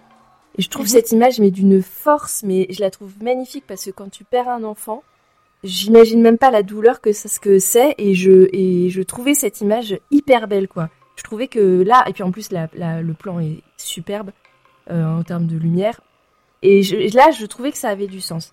Dans The Lighthouse, je comprends il y a la, la c'est la scène finale, euh, c'est le personnage principal qui se fait bouffer le foie et je comprends ce qu'il est en train de nous illustrer parce que c'est Prométhée en fait ça ça fait référence à, j'imagine que ça fait référence à Prométhée, qui est donc euh, ce Mm. personnage mythologique qui est allé chercher la lumière, le feu en fait, pour l'apporter aux hommes. Et euh, on est dans euh, cette, histoire avec euh, une espèce de fascination pour la lumière qui est le phare et où t'as pas le droit d'aller et que seuls les, les élus peuvent aller parce qu'il y a un truc très bizarre entre les deux hommes là.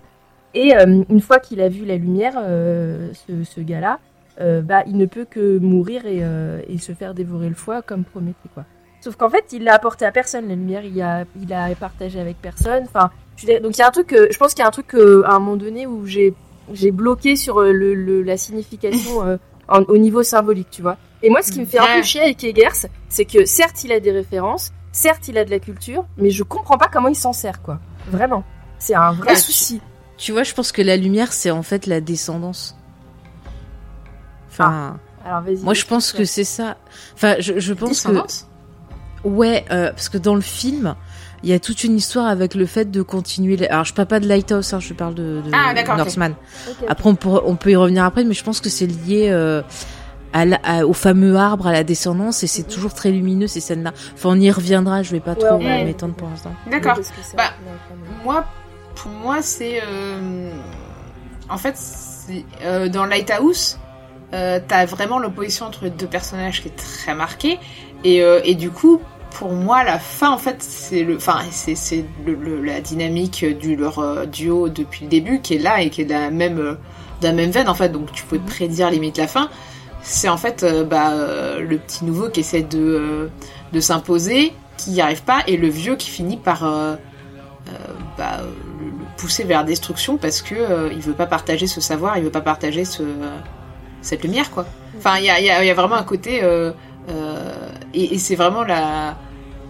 Enfin, ouais, je, je pense qu'il y a le côté folie. euh, moi, ça me rappelle la, la colère euh, euh, d'Aguirre. Mhm. Ouais. Voilà, enfin, c'est vraiment le, le côté la- la- ou, ou Apocalypse Now, quoi. C'est le, la, la, la, la- la- le démurge de la folie d'un homme qui, qui, qui est peut-être intelligent, fort, etc., mais qui, face à la solitude, euh, bah, cède à la folie parce qu'il peut pas. Et en fait, quelqu'un qui arrive de nouveau, euh, bah, forcément sera. euh, et ce qui essaye en plus de sortir de la folie, parce que mine de rien, il essaie quand même de faire des trucs, euh, Mhm. bah, en fait, euh, est perçu comme une menace et sera détruit, en fait. Donc, Alors, euh, C'est pas mal. Mais après, j'avais vu une théorie que j'ai bien aimée. J'avais vu ça sur un, un site américain qui euh, parlait du film comme une représentation de l'enfer, qui serait en fait Ah bah l'enfer de Willem Dafoe. mm, Et en fait, Robert Pattinson représenterait bah, la jeunesse de William Defoe. Donc ce qu'il a fait, qui, qui, qui l'a Mm. conduit dans le péché, parce qu'on voit qu'il y a une espèce de secret. Et euh, en, dans la, la théorie, ce qu'ils expliquaient, c'est que en fait, l'enfer, c'est comme un peu comme dans la série Lucifer, où en fait chacun a son enfer personnel, où t'es piégé Mm. dedans. Et donc ce qu'on verrait, ça serait euh, donc l'enfer de William Defoe, et ça expliquerait pourquoi il y a personne qui va au phare, euh, pourquoi ils sont piégés et pourquoi ils deviennent fous. Et donc à chaque fois ils se torturent. Et euh, d'après la théorie, c'était genre bah en fait ça va toujours tourner en rond parce que euh, quand le jeune arrive et qu'à la fin voilà il reste que lui, euh, bim euh, il va vieillir, et il va redevenir William Defoe, William Defoe qui va revenir sur une version jeune de lui et Mm. ainsi de suite. Et donc toujours toujours se, se torturer. qui se torture Et- lui-même, quoi. C'est ça, et le phare, donc qui est quelque chose de voilà de cercle, de, de cercle, c'est les cercles de l'enfer en fait en quelque sorte. Et j'avais trouvé cette euh, cette Oui, théorie puis, pas euh, mal.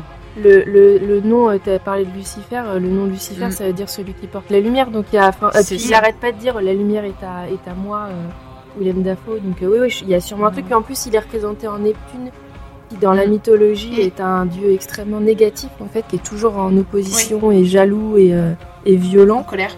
Et voilà, c'est ça. Donc euh, ouais, ouais, clairement, euh, il y a un truc là-dessus, quoi. Et ça expliquerait pourquoi il codait aussi euh, tout. euh, il semble deviner assez facilement les pensées du, du Mm. jeune, quoi.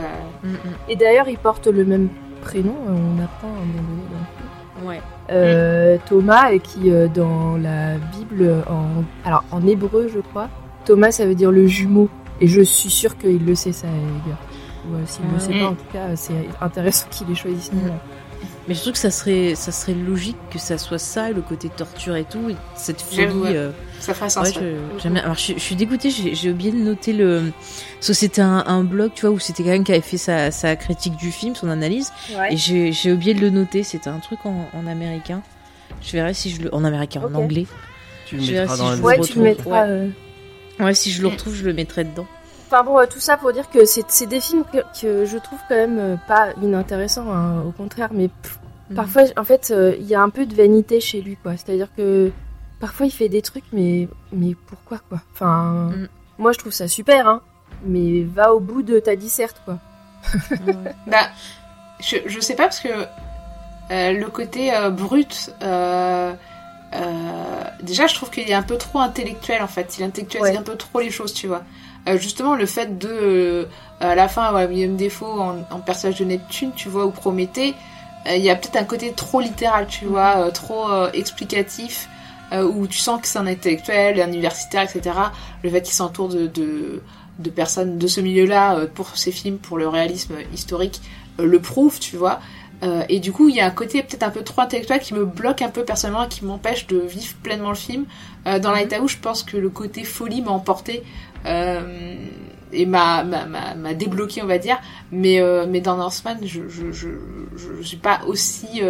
Enfin, je trouve qu'il est pas si viscéral que ça. Ben, pourrait ouais, l'être plus, en fait. d'accord avec C'est un peu trop ce côté intello Mm. bloque des choses qui auraient pu être plus intéressantes. Mm. Enfin, c'est facile à dire euh, après. quand. Oui. Non, mais après, euh, ça reste quand même ultra intéressant et fascinant. Mais effectivement, je trouve que justement, le fait que dans Lighthouse, il aille aussi loin, en fait, et qu'il y a un côté euh, da fuck. Mm, mm. Euh... Da fuck, da faux. Euh, William. C'est pas mal. William Dafoe, c'est pas mal, ouais. Euh, moi, je trouve que c'est justement ça. On sent moins ce côté intellectuel. Tu le sens à la fin. Mhm. Mais du coup, moi, ça me gêne moins que ça arrive à la fin, dans le sens, euh, ok, tu poses ton explication à la fin, euh, pourquoi pas. Euh, mais moi, je ressens pas le besoin d'avoir une explication de pourquoi le truc. J'ai, besoin de le vivre en fait, de manière intense. Et euh, enfin, c'est pour ça que j'aime le cinéma.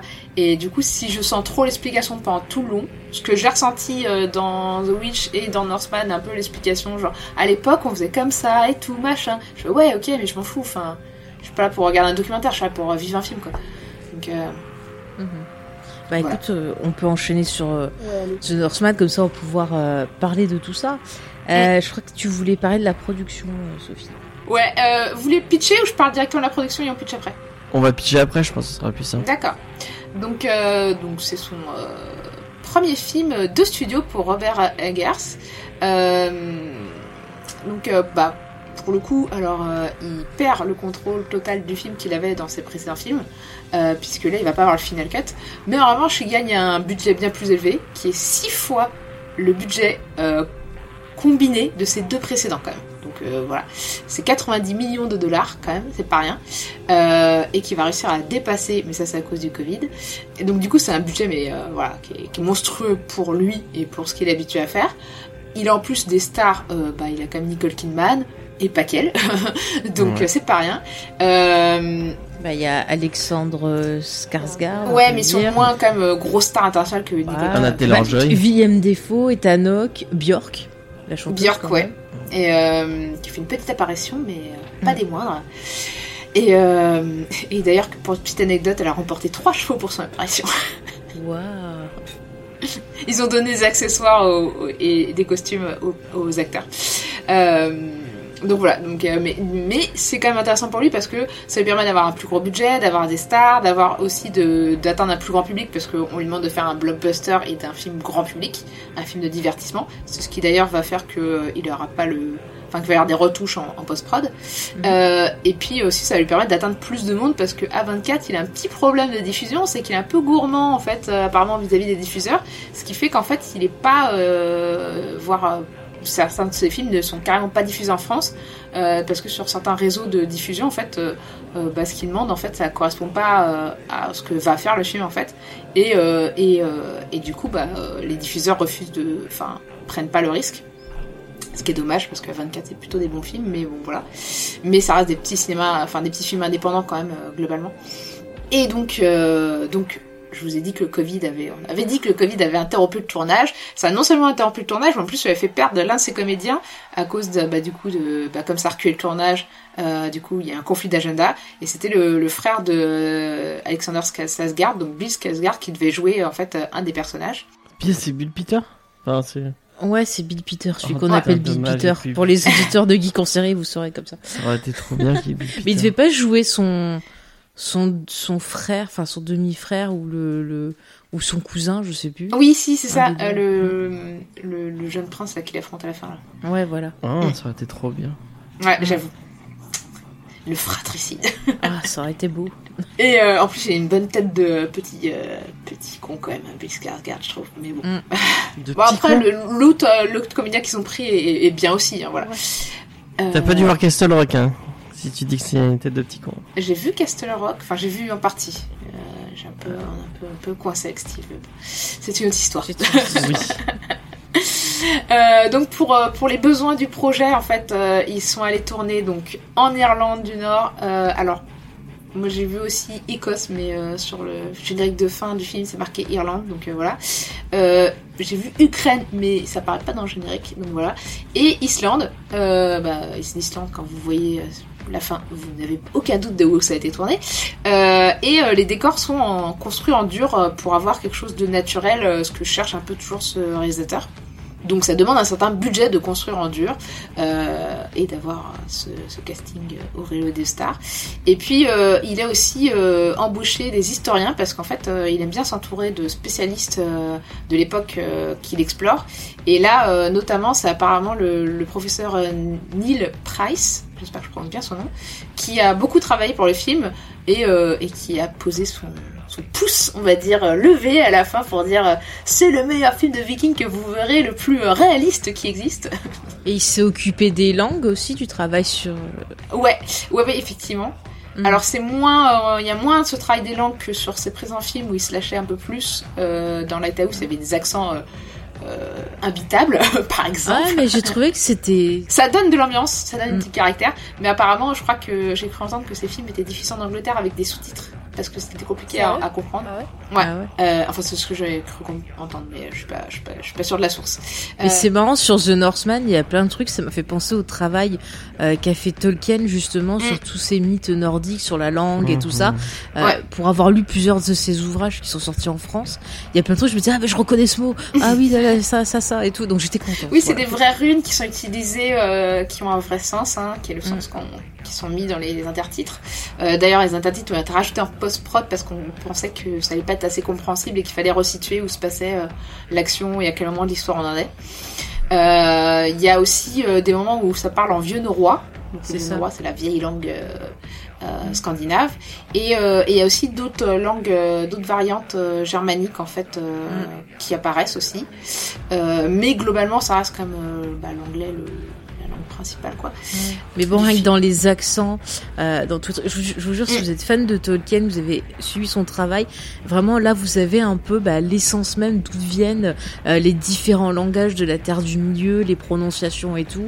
Donc il y a les trucs nordiques, il y a le vieux anglais, choses comme ça. Mm. Donc n'hésitez pas à vous renseigner. euh, Il y a vraiment des chouettes chouettes ouvrages autour de ça. hein.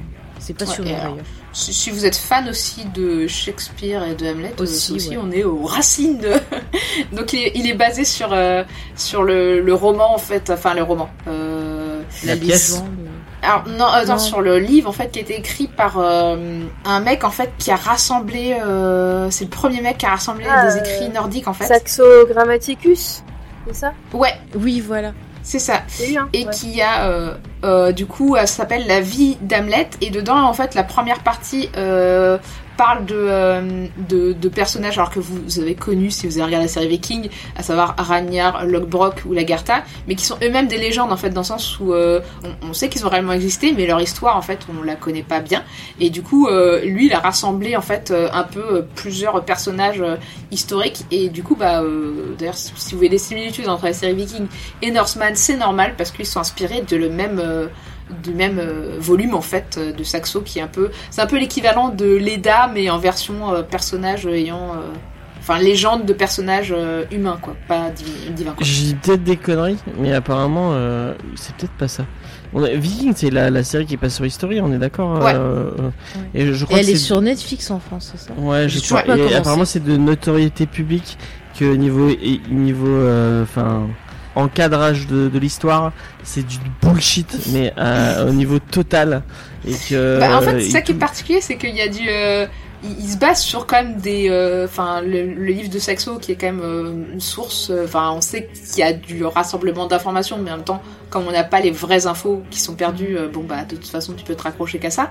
Mais oui, c'est du rassemblement. En fait, c'est un peu comme une espèce de goulbli goulbla de trucs vraiment historiques, mais on a rassemblé les trucs, on a fait des raccourcis. Non, mais je pense même au niveau des, enfin, de, surtout au niveau du décor et au niveau des, des armes, des trucs, des. fin- Enfin, Viking, euh, je crois qu'au début, ils ont pas commencé avec un gros budget, hein, donc il y a un Ouais, côté bah c'est euh, History, hein, c'est une toute petite, Mm. euh, c'est une toute petite chaîne finalement.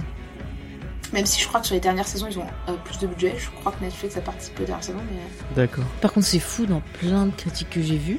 Il y a des gens qui se plaignent en disant Ah, mais c'est Hamlet de Shakespeare, nanana, et qui, qui bah, avaient pas l'info qu'en fait, non, Hamlet de Shakespeare, c'est Parce que inspiré Hamlet chose. inspiré d'un truc, donc Voilà, inspiré de bah, ça. de, de- de cette Mm. histoire-là. Et, euh, et j'ai vu des gens qui c'est dit euh, au début, euh, dans la Ouais. plupart des, des, des, des éditions de Hamlet, Ah oui. c'est dit d'où ça vient en fait. Ah bah écoute, je pense qu'il y a beaucoup de gens qui ont plus vu les adaptations d'Hamlet Mm. que lu la pièce. Quoi. Pour faire Ouais. une petite euh, parenthèse, pour faire un clin d'œil euh, à un de à un mon- monteur euh, régulier, le celui qui aurait servi de source au Hamlet de Shakespeare, c'est un Français qui s'appelle François de Belforest qui a recopié des histoires euh, tirées de- d'un auteur euh, italien, dans, œuvre dans laquelle se trouvait le, le fameux Hamlet. Et euh, il s'appelle François de Belforest et il vient de Samatan, comme notre ami Rémi. Mm. Ah. Alors, on lui passe un Tu coucou. dois savoir qui c'est. Sûrement. Et du coup, bah, pour finir, euh, alors je sais plus si on l'a dit en off ou si on l'a dit en. Donc, du coup, je vais le redire. Euh, euh, Björk apparaît dans le film, dans un personnage. Oui. euh, On l'a dit tout à l'heure. ouais. Voilà. Et euh, elle a un truc particulier sur les dents. Ce n'est pas, euh, ce n'est pas un appareil dentaire. Moi j'ai que une- vraiment un appareil dentaire. Je me suis dit, mais putain, Non, mais non, pourquoi moi, elle a un je- appareil dentaire? C'est trop bizarre. Mais moi, j'ai pas pensé que c'est ça. Je pensais que c'était des trucs qui traversaient les dents. Ou à un moment, je me suis dit, ah, en fait, elle s'est fait euh, euh, fermer la bouche avec du fil. Et après, je me suis dit, non, on dirait que ça passe au Ah, travers mais de Björk, ses c'est la Valkyrie. Moi je trouvais que c'était la sorcière. Non, c'est la sorcière, mais elle a ça aussi. Elle a ça aussi, ok. Et en fait, c'est, euh, bah, c'est, euh, c'était une espèce de piercing dedans qu'on faisait à l'époque. On mettait une petite euh, plaque de métal. Rien que de mal. penser au truc. Ah J'aime pas tout ce qui touche aux dents. Avec du métal? J'avoue que j'ai dû faire un arrêt sur image et un agrandissement pour voir ce que c'était. Effectivement, c'est des traits dessinés, mais j'ai cru que c'était un tatouage, tu vois. D'accord. Mais euh, c'était ouais, une espèce de entre piercing et tatouage de l'époque qui se faisait sur les dents. Voilà. Être des Bah, il y a des certains en Chine, ils se noircissaient les dents, hein, donc. euh,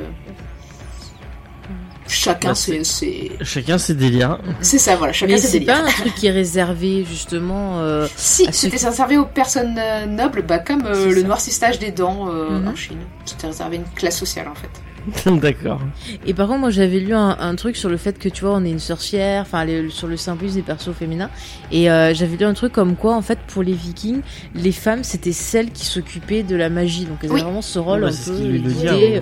ce rôle de lumière aussi. Mm. Donc, euh, voilà. Et du coup, euh, d'ailleurs, bah, pour la petite anecdote, euh, le William Dafoe qui joue un sorcier, il porte des vêtements de femme. C'est ça. Ok. Comme dans la légende où Odin euh, revêt des vêtements, de femme pour, euh, pour apprendre la magie. Voilà. Donc, ceux qui ont dit que c'était n'importe quoi qu'il soit en femme, bah, il y avait une explication. C'est ça. tout Mais est- attendez, ouais. quand est-ce qu'il est habillé euh, à part au début ou pas Bah, si, quand tu le vois, euh, qui fait ses.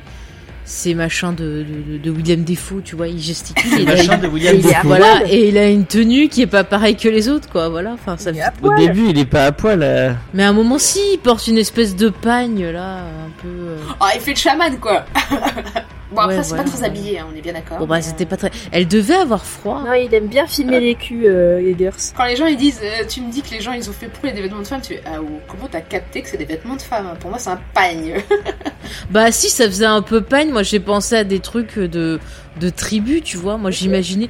Au départ, je pensais qu'on allait avoir Ouais. genre une meuf seins nus, tu vois, un peu comme dans euh, Conan le barbare, genre quand il voit une sorcière qui est méga Ah. sexy et compagnie, qui a des petites tenues comme ça, quoi. Et non, c'était William Defoe. Et Je ben, bon, apparemment, en tout cas. Conan euh, le barbare euh, est fait partie des inspirations pour Robert Egger, ainsi Ah bah, que. Andrei Roublev de Tarkovsky. Pour lui, son film serait à mi-chemin entre les deux. Oui, oui, oui, bien sûr, Robert. Bah Conan, en tout cas, j'ai bien reconnu. Euh, la scène où Etano qui lui arrive quelque chose, je me suis dit ah, avec la neige là, c'est Conan.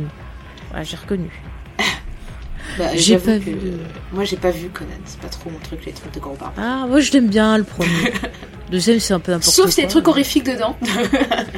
Alors, il y a un moment, j'ai peur parce qu'il y a euh, James Earl Jones qui se transforme en truc que j'aime pas. Donc voilà, je me suis pas très bien Sinon, dans tu cette peux aller voir le Conan avec Dwayne Johnson. euh. Oh non. Non, Non, c'était pas, c'était Jason Momoa. C'est C'était Jason Jason Momoa. Momoa. Il y a pas des corbeaux aussi dans Conan à un, à un moment donné Euh, bah, à un moment, il se fait pas attaquer par des corbeaux, genre il est attaché. Ouais, c'est ça, il est attaché et il se fait bouffer par des corbeaux, non Un truc comme ça Les yeux, au moins, j'espère. Non, mais il se fait cracher dessus par un, un machin, je pas comment ça s'appelle. Par un chameau. Ouais, il lui met un coup Il de lui met une poing, claque. c'est trop euh, bien. Il met, il un met coup de poing, il lui met. Et ça, il y avait pas dans The Northman. Si vous voulez de la violence envers les animaux, regardez Il y a Conan. moins de chameaux euh, en Islande. mais- Voilà, ils ont un peu froid. Bon. Bon, c'est la quatrième fois que je demande, je redemanderai plus Le après. pitch, mais est-ce c'est que vous ça voulez qu'on pitch euh, Oui, on pitch Oui, allez. Pitchons. Alors, euh, Attends, on n'a pas dit, ils ont eu 87 jours de tournage. Ah, d'accord. C'est énorme. Et il a quadruplé. Euh... Non, euh, Bah, bref, non, je vais pas calculer. Bah, comparé à The Witch où c'était 25, euh, 25 ou 21, je sais plus. Voilà. Alors, Peach, James. Donc, on va suivre les aventures du petit Hamlet, euh, qui est le prince. Qui est de Marseille, c'est ça? Ouais, le prince, les princes de Marseille. Non, il est prince d'un, bah, prince euh, d'un royaume scandinave. D'un D'un trou paumé où il fait froid. Ce dédain de, de Charlotte. Euh, Bah, à l'époque, il faut dire que t'étais vite roi d'un tout petit royaume. Hein. euh, Les Scandinaves, c'est un peu comme euh, bah, le reste du monde à l'époque. Hein. Les royaumes étaient ridiculeusement petits. Donc il est prince d'un petit d'un petit royaume euh, et euh, son père revient revient de la de, de, de- de pillage a priori Euh, et euh, euh, il va se faire tuer devant lui Euh, et du coup euh, son par son par son par son frère Ouais, le tonton d'Amelette. par son frère ouais Euh, et du coup Hamlet va s'enfuir parce qu'il est il est enfin il a il a une dizaine d'années Mm. euh, Ouais, ouais. 11-12 ans, un truc comme ça. Il va s'enfuir et devenir un, un guerrier. il a dû boire beaucoup de soupe parce qu'il est très grand, très musclé et, très. Ouais. C'est vrai d'ailleurs, comment les entretient-il Ah, c'est peut-être la boue. J'ai pas trop compris où il était. J'ai l'impression qu'il était en Russie parce qu'il parlait de terre. euh, Je crois, ouais. Oui, oui, bah oui. Mm. Si, si, parce qu'ils le disent d'ailleurs clairement. Ouais, ouais. euh, puisque la, la, elle s'appelle Olga. Oui. Oui, Et ils disent après qu'elle vient de Russie, hein, je Mm. crois. Elle vient de... Non, elle- en fait, elle vient pas de Russie. Elle vient de Kiev, parce qu'il faut savoir que est l'Ukraine ça. l'ancienne Russie, Russie, et que la Russie, enfin la- l'ancienne russe, Russia, ou, enfin bref, c'était pas russe, et en fait la Russie était euh, à l'origine une colonie en fait de ce royaume de Kiev, et euh, je sais plus pourquoi ils ont splitté à un moment donné, et, euh, et euh, comme euh, c'était effectivement des vikings qui, étaient, qui ont fondé euh, Kiev et tout ça, et la Russie, c'était un peu des gros barbares, ils ont un peu buté le reste des royaumes aux alentours, donc forcément après, euh, de manière assez sale d'ailleurs, hein, de manière très sale. digression. euh, si nous on a. Ah bah on non, a ce une- pitch, il est long. hein. Tu peux pas digression. Non mais juste euh, si nous en France on a une, une image très euh, barbaresque euh, des Vikings, on, on les voit comme euh, des gens qui, ont- qui pillaient les églises et qui, euh, En qui France, c'était pas torturaient. le euh, Bah, ce c'est un genre peu de ce qu'ils trucs. ont fait quand même. Bah, ils faisaient des raids, quoi. Ouais, mais euh, dans le nord de l'Europe, euh, enfin non, à l'ouest de l'Europe, excusez-moi, euh, ils ont pas du tout cette, euh, cette image-là. C'est plus des commerçants en fait. C'est des gens qui venaient faire des faire du commerce, qui avaient, qui géraient des, des ports de des échanges Bah, de commerce euh, et tout. euh. Les mecs qui Bah, étaient là à. Kiev avant eux et qui sont retrouvés par eux, ils ont pas dû trouver qu'ils étaient pisses hein, quand même les mecs. Mais oui, par contre leur technique c'est quand même qu'en général ils arrivaient sur un territoire, ils faisaient des raids et au bout d'un moment ils se demandaient des terres, ils s'installaient quoi. Ouais. C'est Non mais on a, ils sont, c'est moins ce côté violent que nous on a euh, pour euh, les gens. Bah, euh, C'est-à-dire que beaucoup, ils ont beaucoup plus de descendants euh, en Russie, en Allemagne de, de, de vikings en fait. Donc du coup, tu veux pas considérer que tes ancêtres c'est des gros barbares en général. Tu considères non, ils étaient bien mes ancêtres, ils sont, ils sont cool. Ils ont un peu défoncé les autres. C'est pour ça que maintenant, euh, Ils avaient des réductions de prix Ah. musclés. C'est un peu nous qui comme comme nous avec Napoléon qui le voyons comme un, un, Ouais, un fabuleux. euh, Oh, un fa- pas trop hein, quand même. Hein. Ça, ça commence à être un peu revu, mais euh, mais quand même, il y a- quand même euh, un, une espèce de patriotisme. Même euh, même Louis XIV aussi, hein, il a défoncé un peu tous les autres pays européens. Ils étaient pas hyper joyeux, hein, les autres, hein, les voisins. Ouais, je crois que ouais, vraiment en Angleterre, en Angleterre et en Allemagne, il est venu comme il est vu comme une espèce de de De de ba- de, de, ba- de barbare euh, dictateur. Euh. Vas-y, finis Euh, donc oui, je finis le pitch. Euh, il va se retrouver donc en Russie. Euh, il va se battre, il va apprendre à se battre. Et là, il va, il va découvrir euh, que son oncle, que son oncle a- a- est parti en Islande. Euh, euh, Il a gardé sa mère. oui, avec sa mère, il s'est- marié avec sa mère, effectivement. Euh, et euh, du coup, il va, il va décider de, de se faire, de se faire passer pour un esclave, chopé par, par les hommes de son, de son, de son oncle, pour euh, re- retourner euh, euh, en Is- enfin, pour aller en Islande et se venger du coup de son, de son père et non, se venger de, de se son, venger de son son oncle. oncle, excusez-moi. Et, et libérer sa mère. hein. Et on va découvrir. Après, ce qu'il faut aussi souligner dans ton pitch, c'est que dès l'enfance, on lui dit ah oui, il faut euh, un, Ouais. un homme, euh, voilà, doit se venger s'il y a quelque chose, enfin nanana. Et- C'est ce que son c'est père lui dit avant de mourir, venge-moi et Ouais, libère, ouais. euh, Bah, libère ta mère. Après, c'était euh, quelque chose qui était ancré dans l'époque. C'est ça, C'est-à-dire c'est qu'à l'époque, Euh, il y avait euh, les royaumes étaient tout petits, ils étaient vraiment à la cellule familiale, quoi, limite. Mm, mm. Et Mais euh, bon, je pense que c'est, tu vois, important de le rappeler pour la psychologie du perso Ouais. Et son Il y a moteur. une, une idée euh, qui est répétée pendant tout le film, c'est que Mm. un- un- tu ne vas au Valhalla, donc au paradis euh, des Vikings, que euh, si tu meurs euh, sur le Au terrain, combat. quoi. enfin au combat. euh, Oui. en tout cas. Mm, mm. Bah, c'était aussi une croyance euh, qu'ils avaient de l'époque en fait que euh, bah euh, en fait t'as le t'as un peu de paradis on va dire t'as le euh, pour les hommes en tout cas le paradis, le paradis des nuls. guerriers et le enfin, non t'as le royaume de Hell où voilà tu vas si tu t'as pas de fait d'armes. Et après tu peux aller soit au paradis de de de, de voilà euh, avec euh, avec Odin et et les, et les Valkyries, soit tu peux aller du côté de Freya, et là tu passes du bon temps, et c'est c'est cool la life, enfin la non-life. Mais bon, bref, je sais pas pourquoi ils voulaient tous aller plutôt euh, se, se battre et mourir et, et re-se battre. Je vois pas en ça. quoi c'est cool. Oui, quoi. ça, c'est quand t'allais euh, justement chez les Valkyries, c'était pour te préparer à une guerre ultime. Ouais, au plus grand, trop quoi. à- au grand Oui, mais du coup, Ou Ragnarok, le concept quand même, c'est tu, en fait, les, les guerriers, du coup, les âmes des guerriers se battent, Mhm. meurent, et le lendemain ils reviennent à la vie, ils se battent, meurent. Enfin, c'est, Ouais, ouais. des gladiateurs euh, pour euh, Odin qui, qui, qui profite du spectacle en gros. Hein. Je vois pas en quoi c'est cool de faire comme ça, finir sa vie comme ça. Mais bon. C'est l'honneur. Ouais, ils sont peut-être sados. Voilà. Ah, mais c'est pour Pardon. leur apprendre dès l'enfance, tu vois, qu'en fait, en vrai, ils vont servir de char à canon au seigneur du coin et que faut qu'ils ferment leur bouche, en fait. C'est juste ça. Alors, il y a James qui Oui, c'est une autre époque, Sophie, écoute. euh, tu n'es pas dans la Une bonne autre psychologie. époque, excusez-moi, est-ce que c'est pas encore le cas aujourd'hui? Vas-y, James. Du coup, euh, moi, moi, je sais pas. Il y a un moment où j'en ai parlé avec euh, avec Faye, mais elle, a- elle a pas eu la même impression que moi. Euh, quand on voit euh, donc le Ethanok, euh, donc le, le, le père revenir euh, de pillage, on le voit qu'il est euh, qu'il a une une blessure assez grave. Ouais. Et moi, à un moment, je me suis dit, est-ce qu'il a pas demandé lui-même à son euh, à son à son frère de bah, de le buter pour qu'il euh, Ouais, pour ça a qu'il pas f- l'air dans la finisse, euh, scène. hein. parce qu'il y a un moment, il dit oui, euh, je dois je dois mourir les armes en, au point et tout, nanani Oui, mais nanana. il comptait repartir en raid, en fait. Ouais, ouais. Ouais. Il comptait se soigner. On, on sent- ça nous semblait peu probable qu'il arrive à se soigner de ça et repartir en raid. C'était son but. Mm. Voilà. Et euh, bah euh, non, le, le frère. euh, Après, clairement l'histoire c'est la même que euh, dans euh, la pièce de Shakespeare. hein. La base c'est exactement la même. C'est juste la manière dont ça va être raconté qui va être très différente. Même si personnellement, euh, alors je pense que c'est plus la mise en scène de Heger, mais euh, j'ai eu l'impression d'avoir des tableaux et d'avoir un côté un peu théâtral euh, dans la mise en scène. Ah mais totalement, totalement. Bon, pour, pour résumer vite fait le pitch, parce que c'était un peu bordélique, peut-être que vous avez pas bien compris.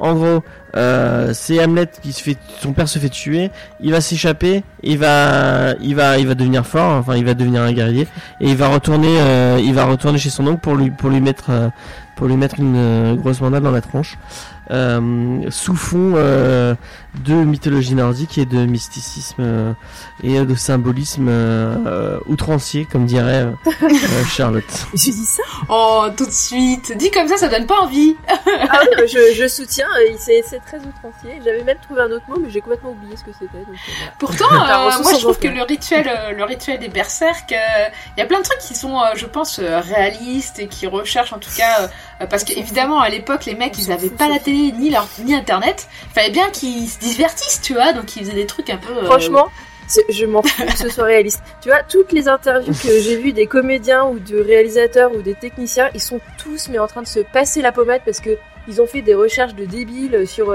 l'historicité de chaque euh, euh, morceau de tissu du slip de d'Alexander Skarsgård, du pot euh, de euh, chambre de Nicole Kidman qui est exactement gravé comme à l'époque. Mais je n'en ai rien à foutre quoi. Alors après je dis ça, je, sais que la phrase qu'on dit souvent c'est euh, si c'est si mal fait ça va se voir, si c'est bien fait ça se verra pas.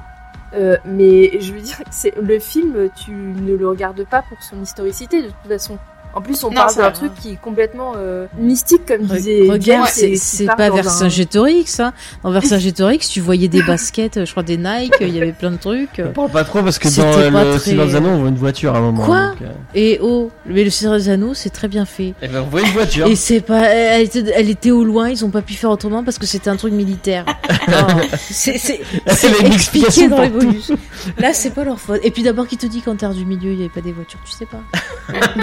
C'est la voiture de Retour vers le futur qui était un peu loin dans le passé. Mais ils ont eu l'opportunité d'aller dans les lieux. Peter Jackson a dit, il a dit c'est tourné comme si on avait eu l'opportunité d'aller dans les lieux où ça s'est passé, dans les, tu vois, les, les restes. et Ah. Donc c'est, c'est historique aussi, ne critique pas. Mais c'est marrant, Non, tu parlais de, de, de, enfin, t'as l'air de tourner ça, tu n'as pas utilisé ce terme-là, mais c'est un peu la façon dont tu, dont tu le tournes, euh, euh, je parle de Charlotte, le côté un peu branlette intellectuelle, genre je me, je, vois, regarde, regardez moi comment je, il est beau mon mysticisme et mon, euh, et, euh, mes symbolismes et, du ma- et poisson. mon, et mes références historiques, elles sont belles, nanani nanana. Mais moi j'ai pas trop l'impression qu'il est tourné vers lui-même à ce point-là et, euh, Ah bah euh, le, le je trouve que le personnage principal euh, pour moi c'est une, une euh, référence totale au réalisateur sur ah son ouais, ego. parce que le mec il est tellement en fait sur le truc genre je dois venger mon père parce que ça fait bien ça fait machin et tout gna gna gna. Pour moi ça fait penser au, au travail du réalisateur qui doit faire absolument son film le plus euh, truc possible même Ah si ouais, parfois il va passer pas à côté de ça. certaines choses. Parce que t'imagines il, il quand même le fait de rejeter euh, le contrôle total du film et notamment le final cut c'est quelque chose quand même pour Mm. un réalisateur comme ça tu vois enfin je, je trouve que moi je pense que ces personnages quel- enfin quand t'écris surtout que c'est lui qui écrit ses scripts euh, bah c'est quelque part un peu une un bout de toi donc euh, Ouais, je trouve qu'il y a un a côté fait- narcissique dans Hamlet hein. S'il avait été vraiment à ce point narcissique, il aurait tourné, monté. Et il l'a pas fait. Tourner, Mm. monter, c'est une technique en gros quand tu n'as pas le final cut et que t'assurer que on te bousille pas ton film en, en post-prod, c'est que tu ne tournes que ce dont tu as besoin dans ton script. Ouais. Pas un plan de plus. Ce qui, euh, en général, fout le monteur, euh, même quand c'est ton pote, dans la merde noire. Parce qu'en fait, euh, si tes plans sont ratés, si ton idée dans ton script, ça marche pas, il y a pas de secours, tu vois. C'est fini, Mhm. c'est voilà, t'as as tourné juste ce que t'avais prévu, rien de plus. Après, Normalement, vu le, faire. le contexte de production, je suis pas sûre qu'il pouvait entrer dans la salle de montage. Bah, en tout cas, il a ouais En tout cas, il a pas fait ça. Il a tourné des plans en plus, des séquences en plus, qui ont permis au, effectivement, euh, euh, quand ils ont fait euh, des euh, projections tests, euh, le public comprenait pas tout, et du coup, ils ont mis rajouté les titres, ils ont euh, un peu simplifié le montage pour que ce soit plus compréhensible. Donc du coup, il y avait quand même de la matière pour ça, quoi. Ils ont Vous pas parlez faire. de blockbuster, moi je trouve que c'est pas du tout un blockbuster. hein. Non, c'est pas un blockbuster, je suis d'accord avec toi. C'est très mal Après, vendu si, il y a quand même des éléments de blockbuster dans le sens où, un, c'est basé sur euh, une pièce de. Enfin, c'est pas basé sur la pièce d'Hamlet, mais sur l'histoire qu'inspire Hamlet, mais quand même, l'histoire est quand même. euh, tout le monde la connaît sans la connaître en fait. Même si t'as pas lu la pièce. Ouais, même mais si t'as ça fait vu pas. pièce. Mais c'est pas comme ça qu'ils l'ont vendu, hein. Enfin, Non, ils l'ont pas vendu comme ça, mais. Euh, Ils l'ont vendu comme un gros film d'action, mais Ouais, c'est pas. Aussi un gros film d'action. pas. T'as des scènes Mais de pas d'action. Ça. Non, Par mais je veux contre, dire, Il est d'une violence rare que tu Mm. vois très peu au cinéma euh, Ouais. hollywoodien, sauf Ouais. peut-être dans les Mel Gibson quoi. Ouais, bof quand même. hein. La violence rare. euh. Bah quand même pour un bah, comparé à certains violent, films euh, de maintenant. euh. Ah, il y a des scènes, il y a des scènes vachement Il y a des scènes violentes, hein. La scène du village, au début. Ouais. Ah, c'est violent avec les Ouais, gosses. Moi, euh, avec l'église, là, j'ai pensé vachement à, Mais je veux dire, des tu vois, moments il y trash a... de l'histoire. hein. ce que je veux dire, c'est qu'il y a un problème. Des moments trash de l'histoire. Oui, bah. Mais ce que, ce que je veux dire, moi, c'est au niveau de la com, il y a vraiment un gros problème parce que quand tu regardais, par exemple, les journalistes qui en parlaient, euh, les trailers, les machins, un coup c'était vendu comme un film d'action justement à la Conan le Barbare, donc tu vois, la Schwarzenegger, et un coup c'était vendu comme euh, un film d'horreur, tu vois. Et le problème, c'est que le film, c'est pas que ça, c'est ça emprunte à pas tous les, du tout. ça Non, ouais. emprunte à Non, tous les, les genres et tout ça. C'est pas, c'est c'est des trucs qui vont. Le film va utiliser des codes d'horreur, mais c'est des codes qui sont intégrés à l'histoire puisque c'est des moments où notre personnage veut faire peur. euh, à ses ennemis en utilisant des codes ben, de leur légende, Mm. de leur religion et tout ça comme quelque chose qui fait peur. Et ça, bah, encore une fois, on peut le voir comme quelque chose d'historique. C'est des choses qui ont été faites. Ouais, La mais- religion avait un peu ce cadre-là, mais tu peux pas euh, t'en servir dans une outil de- pour vendre ton film et dire ah ça va faire peur et tout. Mais si tu Et les gens, quand ils vont à dans la salle, ils Jean-Michel, vont pas aimer. euh, Jean-Michel fan de tuning et de Ah bah c'est pas pour lui. Fast and Furious et de Conan, euh, il va être déçu. Bah, c'est hein. vrai que, en fait, déjà, je pense que la production. Alors, euh, moi, je trouve ça cool de donner autant de thunes pour faire un, un- un film euh, euh, comme ça, mais euh, franchement, c'est une grosse prise de risque. Et la preuve, euh, ils sont plantés au box-office aux États-Unis, quoi. Parce Ah ouais qu'effectivement, ça pas- pas. je pense qu'il marchera, à mon avis, c'est comme la chair et le sang de Verhoeven. Ça marchera bien en Europe, mais ça marchera pas aux États-Unis. Et euh, bah d'ailleurs, moi, il me rappelle vachement la chair et le sang de, de Verhoeven, quoi, dans le sens où il est, euh, il va aller effectivement euh, lorgner dans l'horreur, dans le sens où on va pas t'épargner la violence. Mhm. Et quand je dis violence, c'est le côté trash de la violence. Hein. C'est pas le côté euh, ah il a foutu une droite et le mec il est tombé. Non non, c'est le côté tu vas voir pisser le sang, tu vas voir, euh, tu vas voir la souffrance du personnage. tu Bah vas quand voir, tu le vois bouger au début l'attaque du village, c'est comme si t'avais un T'as quand 3 même tonnes qui arrive un- un- et qui défonce tout quoi. Oui, et en plus, t'as quand même un personnage qui a pas né pendant la moitié du film. Enfin, Mm. plus de la moitié du film, quand même. Donc, euh, c'est quand même, euh, voilà. Et tu vois bien qu'il a pas de nez, quoi. Euh, Le nombre de films qui parlent de gens qui ont la syphilis, et la syphilis, normalement, le premier truc qui tombe, c'est le nez. Est-ce que vous avez déjà vu dans ces trucs-là perdre quelqu'un sans nez Non. Non non. Il te Bah, le montre regarde- pas. Et l'exemple parfait, euh, Tyrion dans Game of Thrones est censé avoir la même tronche. hein. Ouais, et ils n'ont pas. Alors que bah non, il a juste une cicatrice sur la tronche. Ah, tiens, je prends un Euh. exemple euh, Kingdom of Heaven de Ridley Scott. T'as des personnages qui sont censés avoir la lèpre. On les Et voit bah jamais. on le voit jamais parce que les gens ils cachés avec un Ils sont masque. tous très propres dans Et ils sont ah ils sont très propres. Mais à un moment t'as une Moi, scène où moi, c'est le truc qui me rendait dingue. C'est à l'époque où ils étaient sortis, il y avait plein de gens qui disaient oh, le réalisme historique de ce truc. Je fais quel réalisme Non mais je te dis le, le, le, le roi bon qui cachait son truc on te montre vite fait 30 secondes sa tête quand Mm. il est mort mais c'est vraiment euh, très fugace genre euh, comme s'il fallait pas choquer parce que c'était honteux Ouais, non, et, et pourtant c'était la réalité de l'époque effectivement tu dis c'était hyper propre aussi genre euh, les dents qui brillent et machin là dans ce film là c'est pas du tout le cas hier soir, j'ai vu trois. Enfin, je, je l'ai pas vu en entier parce que j'ai pas tenu très longtemps, mais je sais même plus de qui c'est. Euh, de mais- Wolfgang Peterson Wolfgang Peterson. Oh, mais c'est c'est vraiment Enfin, mauvais. C'est vraiment. Alors, par vraiment... contre, 3, euh, je vais vous conseiller la version Director's Cut, qui a quelques scènes en plus qui sont intéressantes et un montage un peu différent. Ouais, mais Ça sauve un peu- Brad Pitt. Ça, ça se... Ah oui, non, mais c'est l'horreur sur Brad Pitt. euh, Mais j'aimerais, moi, j'aimerais trop voir. euh, Mais c'est un peu plus supportable l'histoire. Eger euh, essayer de, de retranscrire, euh, enfin, euh, la, la, la saga de Troyenne euh, Ah, façon. plus euh, que les guerres de Troie, moi ce serait euh, la chute euh, de l'Égypte. Parce que en fait, Ah, la chute ouais. d'Égypte, elle est juste avant la chute de of Egypt. Au moment où ça commence à tourner vinaigre aussi pour euh, les Romains. Et, euh, et si tu places le truc vraiment au Moyen-Orient, il se passe plein de trucs hyper intéressants à cette époque. C'est. euh, enfin, Mais tu regardes la série Rome qui le fait. euh, Bah non, parce qu'au final, Rome, il, il- ça s'est arrêté avant que ça devienne. euh, Ouais, c'est vrai. Non, mais pourquoi ils font pas C'est ce qu'ils voulaient faire, mais-. De quoi Pourquoi ils refont pas une adaptation de l'Odyssée avec Ulysse et tout ça, ça- Ouais, Ça pourrait avait pas, ça avait pas été fait ça. euh, C'était même un, un truc français, je crois. Sur Arte, non? Il n'y avait pas eu un truc Récent comme ça? Ouais, ouais. Ah ouais? Ah, Ouais. j'ai loupé. Non, Ah, ça me dit Euh, non. si, si, si, mais c'est en animé, non? Non, non. Parce que mon frère m'en a parlé, mais moi j'ai vu un truc, mais c'était un animé. Après, moi je suis moins fan de, de Ulysse. Je préfère l'Énéide, mais. euh, Moi, Ah j'aime ouais les deux. Écoutez, je suis pas chiante. Voilà. Bon, on s'éloigne là, les gens. mythologie. Oui, oui. Oui, on Revenons sur la mythologie euh, nordique. Parce qu'on a ce côté historique, Mm. mais on a aussi ce côté, bah, c'est quand même de la mythologie. Et euh, comment, enfin, moi, tu vois, ce qui m'a interloqué, c'est cette façon d'essayer de dire, bon, bah voilà, on est en plein dans le récit. La mythologie, qu'est-ce que c'était au départ en nous basant sur le truc historique? C'est pas genre, euh, tu vois, quand tu penses mythologie, tu penses à pouvoir magique, tu penses euh, God of Egypt, par exemple, tu vois, si tu penses mythologie. Euh, alors que là, en fait, non, il te montre comme euh, ce qu'était en fait ce qui s'est passé. Et après, bah, à partir de là, euh, on comprend qu'il y a eu des légendes et des mythes au fil et que le temps a passé avec ce fameux arbre là qui te montre toute la descendance. Bah voilà, peut-être que la mère a raconté l'histoire, que ça a été embelli, un truc comme ça. Ah et ouais, je trouve que là, on revient un peu à ce côté. Euh, pas préquel, mais genre, euh, genre origin story de la mythologie. Enfin, Mais moi, je trouve J'ai que- vraiment Ah, senti comme ça, hein, moi. moi. je... ah ouais.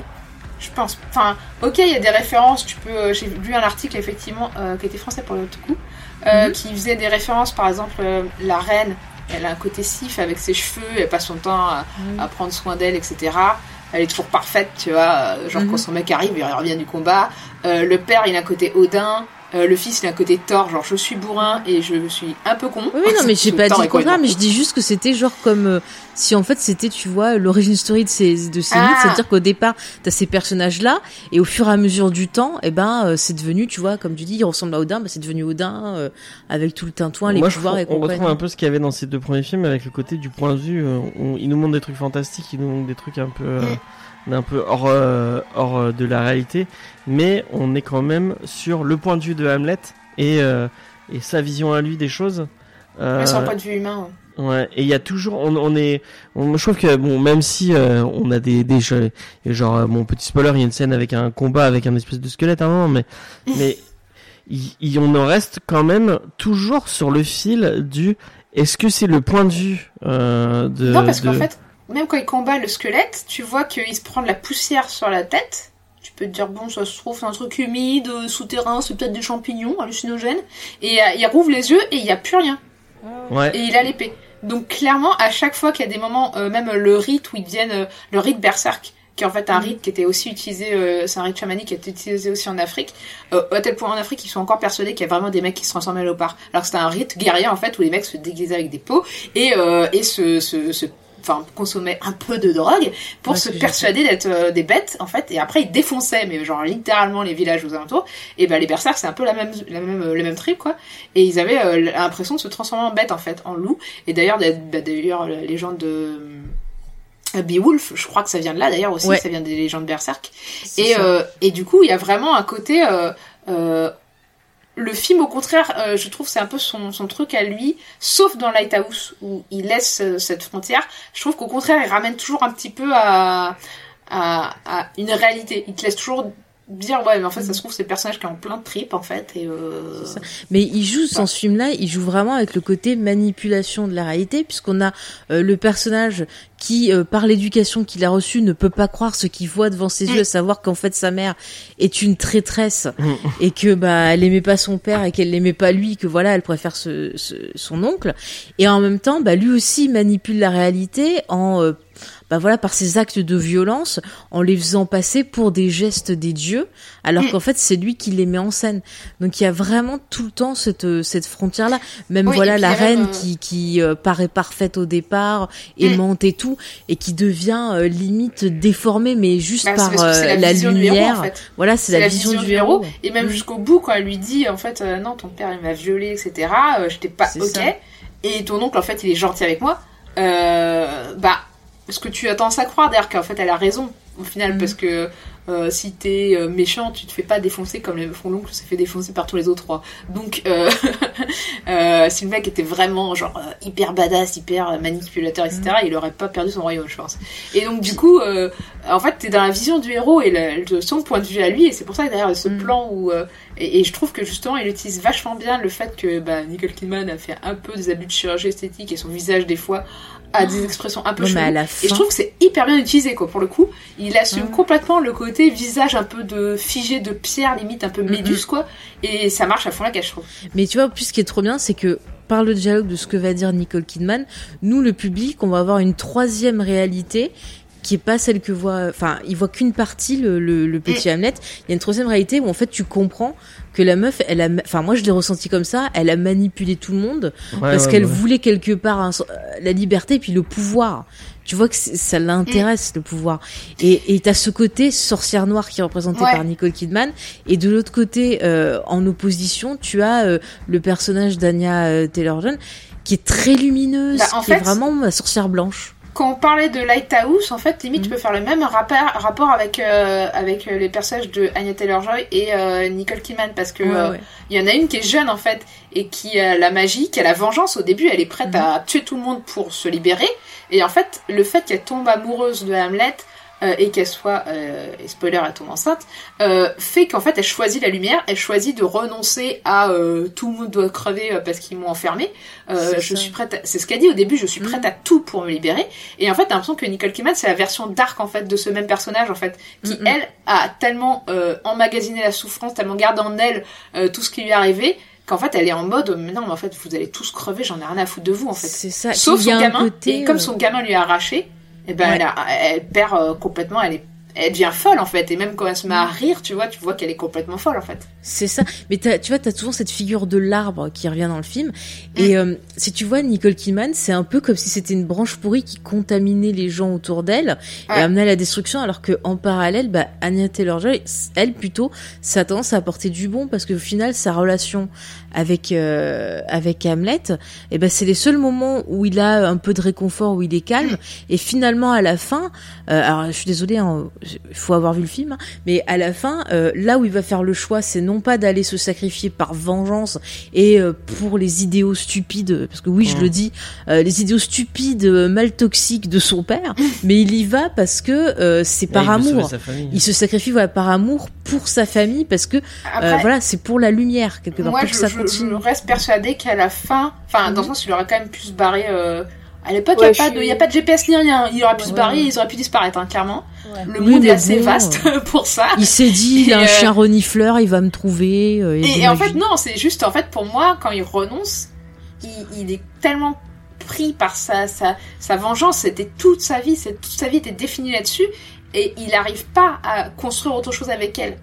Et il n'arrive pas à... Il y a cru pendant deux secondes et tu vois qu'il y croit, etc. Mais au moment où ils sont dans le bateau, il fait non, je j'arriverai pas, je serai pas en paix, j'arriverai pas à être heureux avec elle et à fonder une famille tranquillement. Je serai tout le temps en train de penser. Quand il dit il sera tout le temps en train de me poursuivre, c'est dans sa tête en fait. Et on reste tout le temps dans sa tête quoi.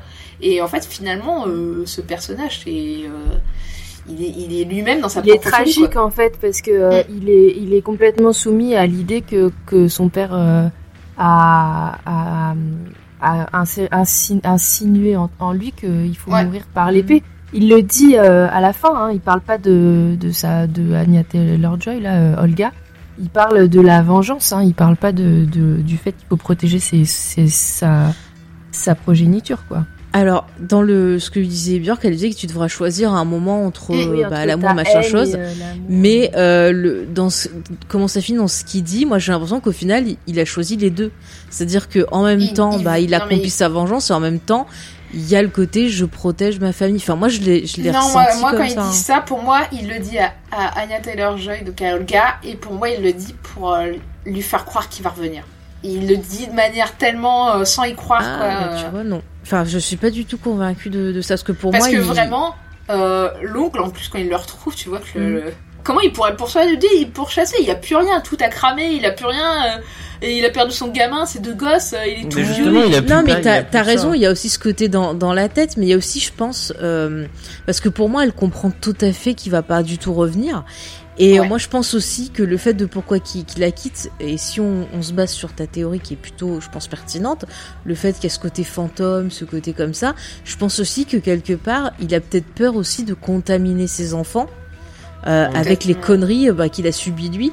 Et donc euh, peut-être aussi, tu vois, ce côté, bah ouais, je vais faire ma vengeance, je vais aller à fond, et en même temps je les protège. C'est aussi, bah je les protège de moi pour Mm. qu'ils aient une vraie chance et qu'il y ait ce côté lumière. Et c'est pour ça que dans l'arbre, on les voit lumineux comme euh, Anna, enfin Olga, comme Olga qui est lumineuse aussi. Alors que bah lui, quand on, on le voit dans l'arbre, il est plus sombre dans mon souvenir. Oui, il est comme moisi. J'ai appris ce terme aujourd'hui. le Moisissure lente ou je sais pas quoi. C'est un Ouais. truc qui peut atteindre les plantes. Il faut couper la, la branche Bah, qui est c'est atteinte ça. si tu veux pas que ça contamine tout. Euh... Euh, c'est la moisissure molle. Bah, c'est ça, c'est son côté Nicole Kidman, tu vois, qui ressort. Et Charlotte, elle a pas trop trop Oui, parlé. bah, peut-être vas-y Charlotte, elle a- parce que elle de- t'as pas aimé. Non, non, mais euh, je l'ai bon. trouvée intéressante, euh, votre théorie là. euh. votre, votre machin là. Même si ça a un.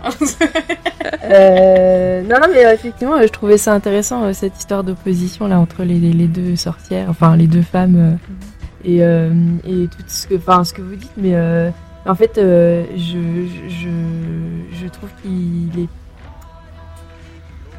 Il est. En fait, Vas-y, il- qu'est-ce qui qu'est-ce qui t'a dérangé? Vas-y, dis-nous ce qui, ce qui t'a. Alors en fait tout à l'heure tu disais que son, son côté non pas du tout parce qu'en plus euh, vraiment je trouve qu'il y a des choses très bien dans le film. Euh, son côté euh, tout à l'heure James tu disais son côté euh, Outrancier Non pas outrancier parce que ça bon ça marche ça marche pas. Moi je trouve que ça marche plutôt bien d'ailleurs dans le film. Euh, mais euh, le côté euh, un peu je me regarde filmer c'est pas ça qui me dérange Ah, oui. parce que je trouve pas que là je trouve que ça ça passe plutôt mieux que pour The Lighthouse par exemple. Euh, euh, non, non, ce qui, ce qui, ce qui me m'embête, euh, c'est que euh, c'est pareil, c'est que il pose des choses, mais il va pas jusqu'au bout. Euh, je vais un peu répéter ce que j'avais dit dans le dans le, le truc que j'ai écrit pour les réfracteurs, là, l'article des réfracteurs. Mais par exemple, si on parle de la fameuse scène de, de l'épée là où où il va, en fait, il est chargé par un sorcier euh, d'aller chercher une épée qui a une, un- qui est en fait une épée magique, quoi. Donc là, on est vraiment euh, dans le côté, euh, ce que en plus Eggers aime, c'est euh, le côté mythique, mythologique, légendaire, Mm. vraiment dans le fantastique, quoi. Et cette épée va lui servir, va servir sa vengeance. Et donc, il y a tout un récit qui m'a vachement fait penser au Seigneur des Anneaux, d'ailleurs, sur la, le- comment elle a été forgée, cette épée. Et il y a une scène qui est vraiment hyper cool euh, où euh, il va descendre dans une espèce de cave euh, et euh, où il se bat contre un, un squelette en fait, enfin, contre un, un- un chevalier qui détient cette épée, un zombie quoi.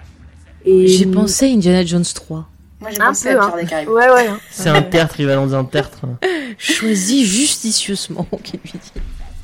Et en fait, euh, il, donc il se bat et à la fin il gagne son combat et la caméra euh, fait un, un, un, un travelling sur euh, le- l'endroit où était le squelette avant et on se rend compte qu'en fait le squelette n'a pas bougé et qu'il a toujours l'épée dans la main.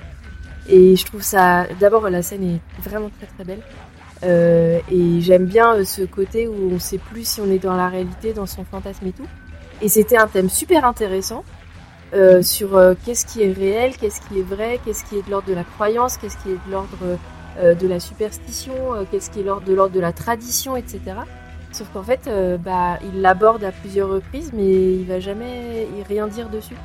Et hum, en plus, ça se passe dans un- un- une période de transition de, de l'âge viking, puisque c'est, on entend dans le film, il y a des, des chrétiens euh, Ouais. qui sont encore euh, très minoritaires et qui sont encore euh, qui se cachent et tout.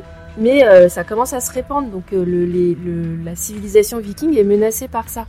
Et on sent que c'est quelque chose qui les, effraie. Mais euh, ce qui est le plus terrible, c'est que en fait, on remet en cause toute une civilisation, toute une croyance.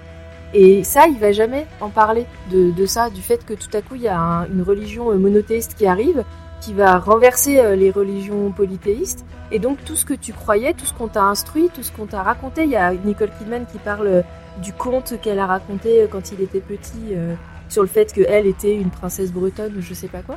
Euh, et il, ne, il va jamais jusqu'au bout. Il, il, il raconte rien là-dessus, alors que c'est hyper intéressant justement. Ça raconte vraiment la fin d'une ère et il va jamais parler de ça. Bah, Et je trouve ça super le dommage parce sujet a- c'est. Enfin, je, je me permets de mais je pense pas que le sujet c'est ça en fait. Le sujet c'est pas euh, euh, la fin euh, de l'ère viking en fait. ce sera un sujet Non, intéressant c'est à pas, traiter, c'est pas, mais c'est pas ça. ça. C'est pas ça. C'est sur la, la croyance. C'est qu'est-ce qui Ah bah est la vrai, croyance, il le traite jusqu'au bout. Pour moi, il va... Enfin, le film te dit, la croyance tue. hein. c'est littéralement jusqu'au bout, il se laisse empoisonner par cette vengeance qui est elle-même une croyance. Euh, une croyance limitante, diraient les psys aujourd'hui, tu vois.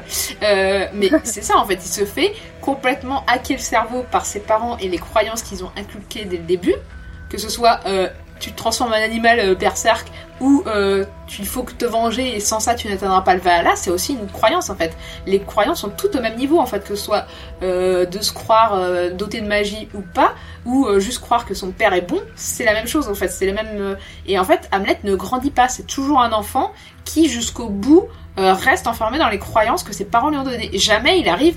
En fait, il a la possibilité de se de, plusieurs fois lui offrir la possibilité de, s'émanciper de ses croyances, de devenir un adulte en fait, de, prendre sa vie en main, euh, de s'arracher des croyances que ses parents lui ont mis dans la tête, et il le fait jamais en fait. Et même quand Olga lui propose de partir, en fait techniquement c'est ça, elle lui propose fonde ta propre famille, fais tes propres croyances, tes propres choix, et il le fait pas en fait. Il restera toujours prisonnier là-dessus, il en est incapable, et c'est pour ça qu'il se barre pour aller rejoindre, euh, se battre avec son oncle, euh, voilà. Mais après, il y a un côté. Ah, pardon, je t'ai je t'ai Vas-y, coupé. vas-y, Je- vas-y, ouais. vas-y. Ce, que, ce que je veux dire, c'est que le personnage, c'est pas qu'à aucun moment il, il, il essaie pas de partir ou quoi. Par exemple, tu vois, je reprends la, la scène avec le le squelette. Euh, pour moi, c'est un peu que tu, comme dans les films euh, asiatiques de combat où t'as le côté euh, combat mental. Euh, Ouais. et là, c'est la même chose, c'est-à-dire que quand il se retrouve devant ce, ce, ce- squelette, euh, ce qu'on voit nous, c'est son combat mental entre est-ce que finalement il faut vraiment que je la prenne ou est-ce que euh, je dois partir et euh, vivre ma propre vie. Et il y a ce combat qui se fait à chaque fois en lui, mais à chaque fois, bah, il, il perd. C'est-à-dire le fait qu'il ait l'épée. Pour moi, c'est qu'il a perdu ce combat-là parce qu'il continue à rester dans les préceptes de sa famille. Et c'est pareil avec d'autres moments dans le film, notamment bah, quand euh, aussi Olga lui propose de partir plusieurs fois, qu'elle lui dit euh, Mm. viens on va faire autre chose, euh, fais ta vengeance, on se casse et compagnie. Euh, à chaque fois il y a quelque chose où on sent euh, que quelque part il se dit quand même ouais c'est c'est injuste. et qu'il les, les ça. suit pas en fait. C'est ça, mais mais ce que je veux dire c'est que attends attends je finis juste après je te laisse. Ce, ce que je veux dire, c'est que ouais, effectivement, euh, j'ai l'impression que de lui-même, il a quelque part conscience que effectivement il y a quelque chose qui va pas et que c'est pas en adéquation avec lui. Mais il y a aussi ce côté, euh, tu vois, quand tu, grandis dans une famille, un truc comme ça, t'as le côté un peu, je crains d'aller à l'encontre euh, de de, bah, de ma famille, de mes croyances. Et comme il a cette idée là du Valhalla et compagnie, et ben il vit dans la crainte. Et ce qui est drôle, c'est que lui-même, il essaye de jouer avec la crainte sur ses ennemis en leur donnant, voilà, Mm. les, comme j'ai dit tout à l'heure, les manipulations, alors qu'en fait lui-même, il est totalement dans le même état qu'eux. Et seulement, il oui. refuse de se l'avouer, quoi. C'est, c'est, c'est, il est, c'est un personnage qui est tout le temps en lutte contre lui-même. Voilà, je te laisse la parole, Charlotte. En fait, euh, pourquoi est-ce que dans ce cas-là, euh, Robert Eggers euh, ne, nous montre un combat final euh, hyper euh, épique et pas un, un, un- parce et en plus il est pas ouf euh, visuellement je trouve le combat parce que il s'est pas trop fait chier quoi. Mais Alors, moi, je me suis dit, c'est un hommage à l'épisode 3 parce qu'ils se battent dans la lave, comme ça. et bah tu sais que j'y ai pensé aussi. Et il y a plein de Ouais, ouais. références comme ça de J'y ai pas pensé du tout. Mais moi, je me suis dit, par contre, c'est assez improbable quand même que euh, le jeune qui est baraque de ouf et tout, même s'il était blessé avant assez salement, hein, euh, alors qu'il y a quand même, c'est passé des jours quand même, le temps qu'il rejoigne le bateau, qu'il revient, donc il a dû quand même se retaper un peu la santé. L'autre, il est ivre de, de douleur parce qu'il a perdu ses deux gamins, etc. Certes, mais euh, c'est quand même un vieux quand même. Et, à l'é- à l'époque, là, ça pardonnait pas l'âge. Hein. C'est un vieux qui, est, euh, qui, a, qui a des années de. Quoique l'autre aussi. c'est- Bah, pas est tellement, parce qu'on t'explique qu'en fait, il s'est fait maraver la gueule et qu'il est en gros euh, Ouais, c'est euh, en Islande tout seul sur son petit bout d'île euh, C'est vrai, c'est vrai. boutons, Mais quoi. moi, je vais vous dire ce que j'ai pensé en voyant ce combat. Parce que j'ai trouvé qu'il était un peu ridicule. Je me suis dit, eh bah voilà, voilà, deux cons de mecs qui se battent pour quoi? C'est vrai. Pour rien. Voilà. Alors que s'ils ils discutaient, euh, qui disaient ah bah tiens en fait ta femme elle était pas très sympa, elle a fait ci, elle a fait ça. En fait, ils en sont pas capables. Ils sont enfermés Ouais. dans leurs propres croyances, dans ça. leur propre euh, et surtout dans un univers viriliste en fait, où C'est euh, ça. où en fait euh, c'est euh, dominé par des hommes et euh, et par euh, cette idée de euh, d'honneur à tout prix, de mourir au combat. Et en fait, ils sont enfermés dans ce truc-là. Ils peuvent pas en sortir. Seules les femmes en fait peuvent se libérer de ça en fait.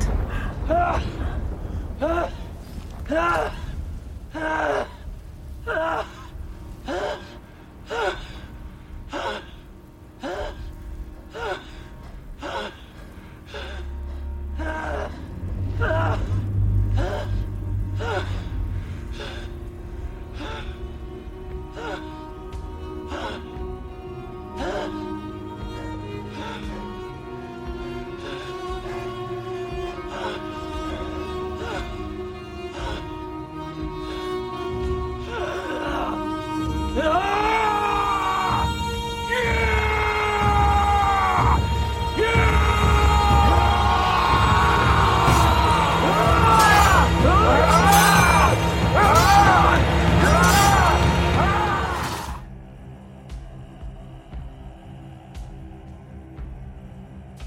Eggers, ça, il en parle pas, ça, parce qu'il leur donne justement leur combat hyper euh, épique, hyper viril, machin, dans le feu, dans les flammes, comme s'ils ressentaient pas la chaleur. Enfin, là, on est plus sur un plan réel, on est sur un plan euh, euh, mythologique, quoi. C'est un combat de de demi-dieu, quoi, en Mm. gros. Et pourquoi Mais même la façon, regarde la façon dont ils, dont ils retrouvent, on retrouve les corps à un moment, euh, elle, est, elle est IRL. euh, Enfin, on- il- jamais il, a, pu- il aurait pu. euh, Faire son montage de corps, là. il, il, il fait une espèce de, de- il les casse dans tous les sens là. Vraiment, c'est abusé quoi. Ah bah, il avait fait un patron, après il a bien coupé aux dimensions, puis il a collé. Après, rappelle-toi qu'à l'époque, ils arrivaient à faire, euh, qu'ils faisaient les anges de sang, et franchement, faut un certain niveau de chirurgie pour faire ça quand même. Hein. Attends, si tu changes de sujet, je, je, je- c'est pas juste un changement de sujet, c'est juste je, je, je, je tiens à, à souligner un truc. Euh, je connaissais pas l'acteur qui fait euh, qui fait l'oncle et vraiment moi je l'ai trouvé exceptionnel cet acteur. Bah, c'est pas Voilà. celui qui était dans The Witch. C'est Ah, pas bah, lui qui. je- il était pas dans The Witch, c'est pas lui qui faisait le père, ou je confonds. Non, celui qui faisait le père, euh, c'est celui qui fait le capitaine du bateau qui emmène. euh, ah oui, voilà, et, c'est ça. et Hamlet. Oui, Il y a aussi la euh, mère d'ailleurs qui joue euh, dedans, euh, Ouais. est une servante. euh. Mais moi je trouve qu'il il dégage, il dégage un truc ce monsieur. Il a un Ouais, magnétisme. Ouais. Alors, moi, je dans qu'il faisait c'est pas bien désespéré. même, euh, personnage. Je trouve qu'il faisait bien désespéré, mais pour revenir là sur le la mise en scène du combat, moi j'avais j'avais cette impression vraiment que quelque part ils, ils nous les ridiculisaient à nous en disant bah voilà euh, ils ont eu l'opportunité pendant tout le film de pas faire ça et ben voilà ils vont se se fighter pour rien et au final il y a leur un mort petit ça côté sert à quand quoi même à rien. ridicule, moi je trouve. hein. Ah oui, oui, c'est ridicule. euh. Ah, moi, En je que- ridicule. Ridicule Ah ouais, ouais, moi ouais. je trouve qu'il y a un Ah, petit côté où bah, pas c'est des ça. abrutis. euh. Alors, Ah, c'est- pas du tout comme ça. quand même Ah, euh, plusieurs. Ah ouais. Ah ouais moi Ouais, le combat ouais. je me suis dit c'était euh, t'as un côté triste quoi. dans sa façon de faire. euh. En fait, euh, il y a un côté. Moi, j'ai l'impression que c'est un peu un combat de coq dans le sens où l'oncle lui dit Ah oui, on va aller se battre, machin. Et l'autre il fait Oui, on va se battre pas là-bas. Et machin. Et tout le monde les regarde en mode Ils sont sérieux là. Et ils continuent. Et en fait, ils continuent leur délire. Et, et- mais c'est leur. Effectivement, ils sont tellement enfermés dans leur truc. Pour eux, il n'y a pas d'autre issue que de faire ça en fait. Et d'autres qui sont en mode Mais euh, c'est complètement con. Mais même de le faire, de le faire autour d'un volcan et tout, c'est Mais tellement. oui, euh, en plus, euh, c'est le volcan, euh, c'est l'entrée du. De Mais déjà, il devrait être mort, crois, dans Ceci dans dit, oui, ils sont persuadés que c'est l'entrée de, du, du royaume de Ouais. Elle et qu'en Ah se ouais. battant à cet endroit-là, ils vont Non, encore plus Non mais il devrait être mort que, minute une. Rien Ah non, moi je suis euh, pas d'accord. hein. Vraiment, moi je Ah, trouve ouais. que. Ah non, moi j'ai pas trouvé ça épique. J'ai vraiment trouvé Ah ouais qu'ils poussaient le, le truc à fond en disant bah voilà, euh, euh, ils ont plus rien. Enfin, je veux dire, lui il a tué son, son, son père, lui il a perdu sa mère compagnie. L'autre côté il a perdu ses gosses. Bah voilà, vous vous êtes pas à que c'est égalité. tellement mais outrancier que ça en, ça en devient ridicule et sans. En plus, Tu dis en qu'ils ont pas de après, raison, T'as la, la scène avec lui qui est transporté par la Valkyrie jusqu'aux portes du Valhalla là. Oui, mais là, Excuse-moi, c'est lui c'est qui quand même vachement épique quoi. Non mais attendez, Ah, mais oui, c'est épique, mais il y a un côté on quand pas même. vu euh, du tout la même chose. Non, non, mais c'est épique, mais dans le contexte de leur histoire, Ah de leur avancement, euh, et le fait même que, tu vois, quand ils se disent, oui, on va les combattre là, ouais, on y va, c'est tellement, euh, tu sais, deux mecs qui, qui disent, ouais, on va se retrouver dans le bar à cette heure-là, ouais, on va se taper, Non mais d'accord. Mais ça c'est parce que toi tu regardes avec ton regard de spectatrice aujourd'hui, avec tout ce que tu, tu as de ton époque, euh, que tu portes de ton Je époque pense que le film- toi. Oui, enfin, mais le film aussi, parle à la fois- aussi, euh, des personnages euh, et, et, et, et, de leur époque, mais aussi de. euh, il a forcé. Enfin, je veux dire, tu écris pas une histoire sans avoir conscience de comment va être reçue cette histoire et même comment toi tu l'aperçois euh, en tant qu'auteur et comment tu la vis en tant qu'auteur quand tu l'écris. Donc, euh, enfin, c'est pas possible qu'il en ait pas eu conscience de ce côté combat de coq. Moi ça m'a fait penser aux mecs euh, Moi, au lycée qui, fond. quand ils allaient se battre, ils enlevaient leur Ah t-shirt. oui, non mais il y va à fond, mais c'est pas du tout euh. Même si on était en plein hiver. De euh, quoi Qu'est-ce que tu dis, James? Je disais, moi, ça me faisait, ça m'a beaucoup fait penser aux, aux mecs quand j'étais au lycée, qui, quand, quand ils allaient se battre, ils enlevaient leur t-shirt pour, euh, même si c'était en, en plein hiver, euh, ils se disaient, ah, vas-y, vas-y, on y va, et tout. Et vraiment, on est, on est, on est à fond dans le virilisme et dans le, Oui, non mais c'est ça. Il y a euh, il y a un côté aussi hyper triste parce que tu te dis mais et là on en revient à ces histoires en fait, de, de religion. mm. On a ces choses-là, tu te dis mais en fait c'est super triste parce qu'au final il meurt au nom de quoi? Au nom de préceptes, au nom d'éducation, au nom de Mm. religion qui sont reçus. Alors que, que même ben, lui, il le sait, quoi. que c'est ça et, et, c'est enfin toi tu le vois t'es un peu triste pour eux et en même temps tu te dis c'est ridicule et Bah, t'as envie de leur dire rien. mais arrêtez de vous battre les petits L'oncle, là. il a plus rien. L'oncle, Bah il oui mais pas bon faire il, chemin, il quoi. pourrait trouver Il pourrait trouver une femme. gamins. Bah oui, mais c'est un mal pour un bien parce que ces gamins, ils étaient teubés les deux. Hein et, Ah et, ouais. et ils étaient... Ah, ils étaient cons comme des. Et puis sa femme, et puis sa femme, c'était un peu une CON, euh, voilà. Donc il peut Alors trouver. sa femme, j'avoue, euh, niveau toxicité, elle était pas mal. Mais Ah, euh, le petit gamin, il avait l'air plutôt, bon, un peu couillon, mais bon. Oh, bah, euh, il avait l'air d'avoir l'éducation de Ça sa mère, tu vois le côté. Oui, ça peut se Ça rattraper. pouvait encore ça. On, on le séquestre avant, on y met. oh, non, je veux pas dire qu'on met des jus. Non, mais bon, Non, mais on peut le reprogrammer, mais il y a ce côté. Par contre, pour le Valhalla, après je te laisse parler. Pour le Valhalla, moi je l'ai plus vu pas comme quelque chose d'épique, mais je me suis dit ah bah le pauvre, il en a chié toute sa vie. Finalement, il, il se voit mourir en imaginant quelque chose qui va le réconforter. Oui, Euh, tu vois, j'ai on, il y a j'ai souvent même, des, euh, des gens qui, qui, ça peut arriver quand tu as le dernier souffle. euh, Des fois, ils, ils se disent un dernier mot et des fois, tu, tu comprends qu'ils voient quelque chose que toi tu vois pas, qui va leur apporter du réconfort et ils s'éteignent Oui, comme ça. Et je le vois. euh, Peut-être c'est lui, peut-être Bah, que c'est euh, vrai, c'est chacun le voit comme il veut. Alors Charlotte, elle voulait répondre. Euh, non, mais juste, euh, en, en, en- en plus de ça, il n'y a pas que le coup du Valhalla. Il y a aussi une image où on voit euh, Olga avec euh, ses deux enfants. mhm. Parce Ouais. qu'il y en a deux. Euh, C'est en- et c'est une image. Alors j'ai trouvé la référence ultra euh, bizarre. euh, J'ai pas compris trop. Mais c'est une image qui fait vraiment penser à une vierge euh, de, de Vinci ou de Raphaël euh, Mhm. avec Jésus et Jean-Baptiste et, et qui est hyper du coup très ouais c'est une, une, une- alors ça je pense que pour le coup on est dans l'imaginaire parce que dans le film les moments fantasmés sont dans une espèce de bleuté sans couleur ou euh, no- presque du noir et blanc Euh, mais, mais pareil pourquoi pourquoi ils montrent ça euh, si c'est censé pas du tout être euh, épique et pas du tout être euh, du, dans la légende et dans Bah, je pense que si, c'est comme, Il y a les deux qui se mêlent en fait. c'est toujours dans la Ah oui, bah, référence. euh, c'est un charme Non mais effectivement, elle est, effectivement à partir du moment où elle le soigne, elle est représentée façon euh, un peu vierge à l'enfant quoi. euh, surtout, euh, bon, c'est des chevaux, c'est pas des moutons, mais tu pourrais presque euh, le croire dans les. Et puis de toute façon, en plus, il a une mise en scène qui fait très tableau, donc forcément, ça Ouais. renforce encore plus l'effet, euh, voilà, euh, légendaire, euh, mystique, tableau euh, Puis il y a-. Il y tout, euh, des- tout un plein de références à- au, au boulot. Au moment, je sais pas pourquoi il parle de ça. euh. Ouais, parce que assez spécifiquement. arbre magique. Pourquoi il cherche un travail Ah. C'est ça que tu veux dire Pourtant, je crois que c'était l'être, moi, le l'arbre. De quoi euh, T'as dit le boulot, je dis il cherche un travail. Non, non. le Ouais, moi boulot, aussi, j'ai il y a un truc magique avec, il y a un truc magique avec les boulots. C'est pas la connaissance dans les, les, les glands. Il y a pas des glands. Non, c'est pas les, Mais les non, moi, chaînes. pour moi, l'arbre de vie et Drasil, c'est un être, c'est pas un boulot. hein. Bah ouais. Non, c'est mais moi je pense que pensais. c'est c'est un- une référence historique. Enfin, je connais pas l'histoire Ah, de base, mais je pense que euh, le Olga et ses enfants sont une référence historique à un, à un, à un truc russe ou. euh, Et ou, bah alors, moi, ce que j'ai euh. pensé, parce qu'effectivement, le, le, le, le fait qu'elle soit euh, avec cette image un peu virginale, euh, il y a une légende russe sur une reine Olga qui serait la, celle qui a apporté la chrétienté en Russie, en fait. D'accord. Ah, peut-être. Voilà.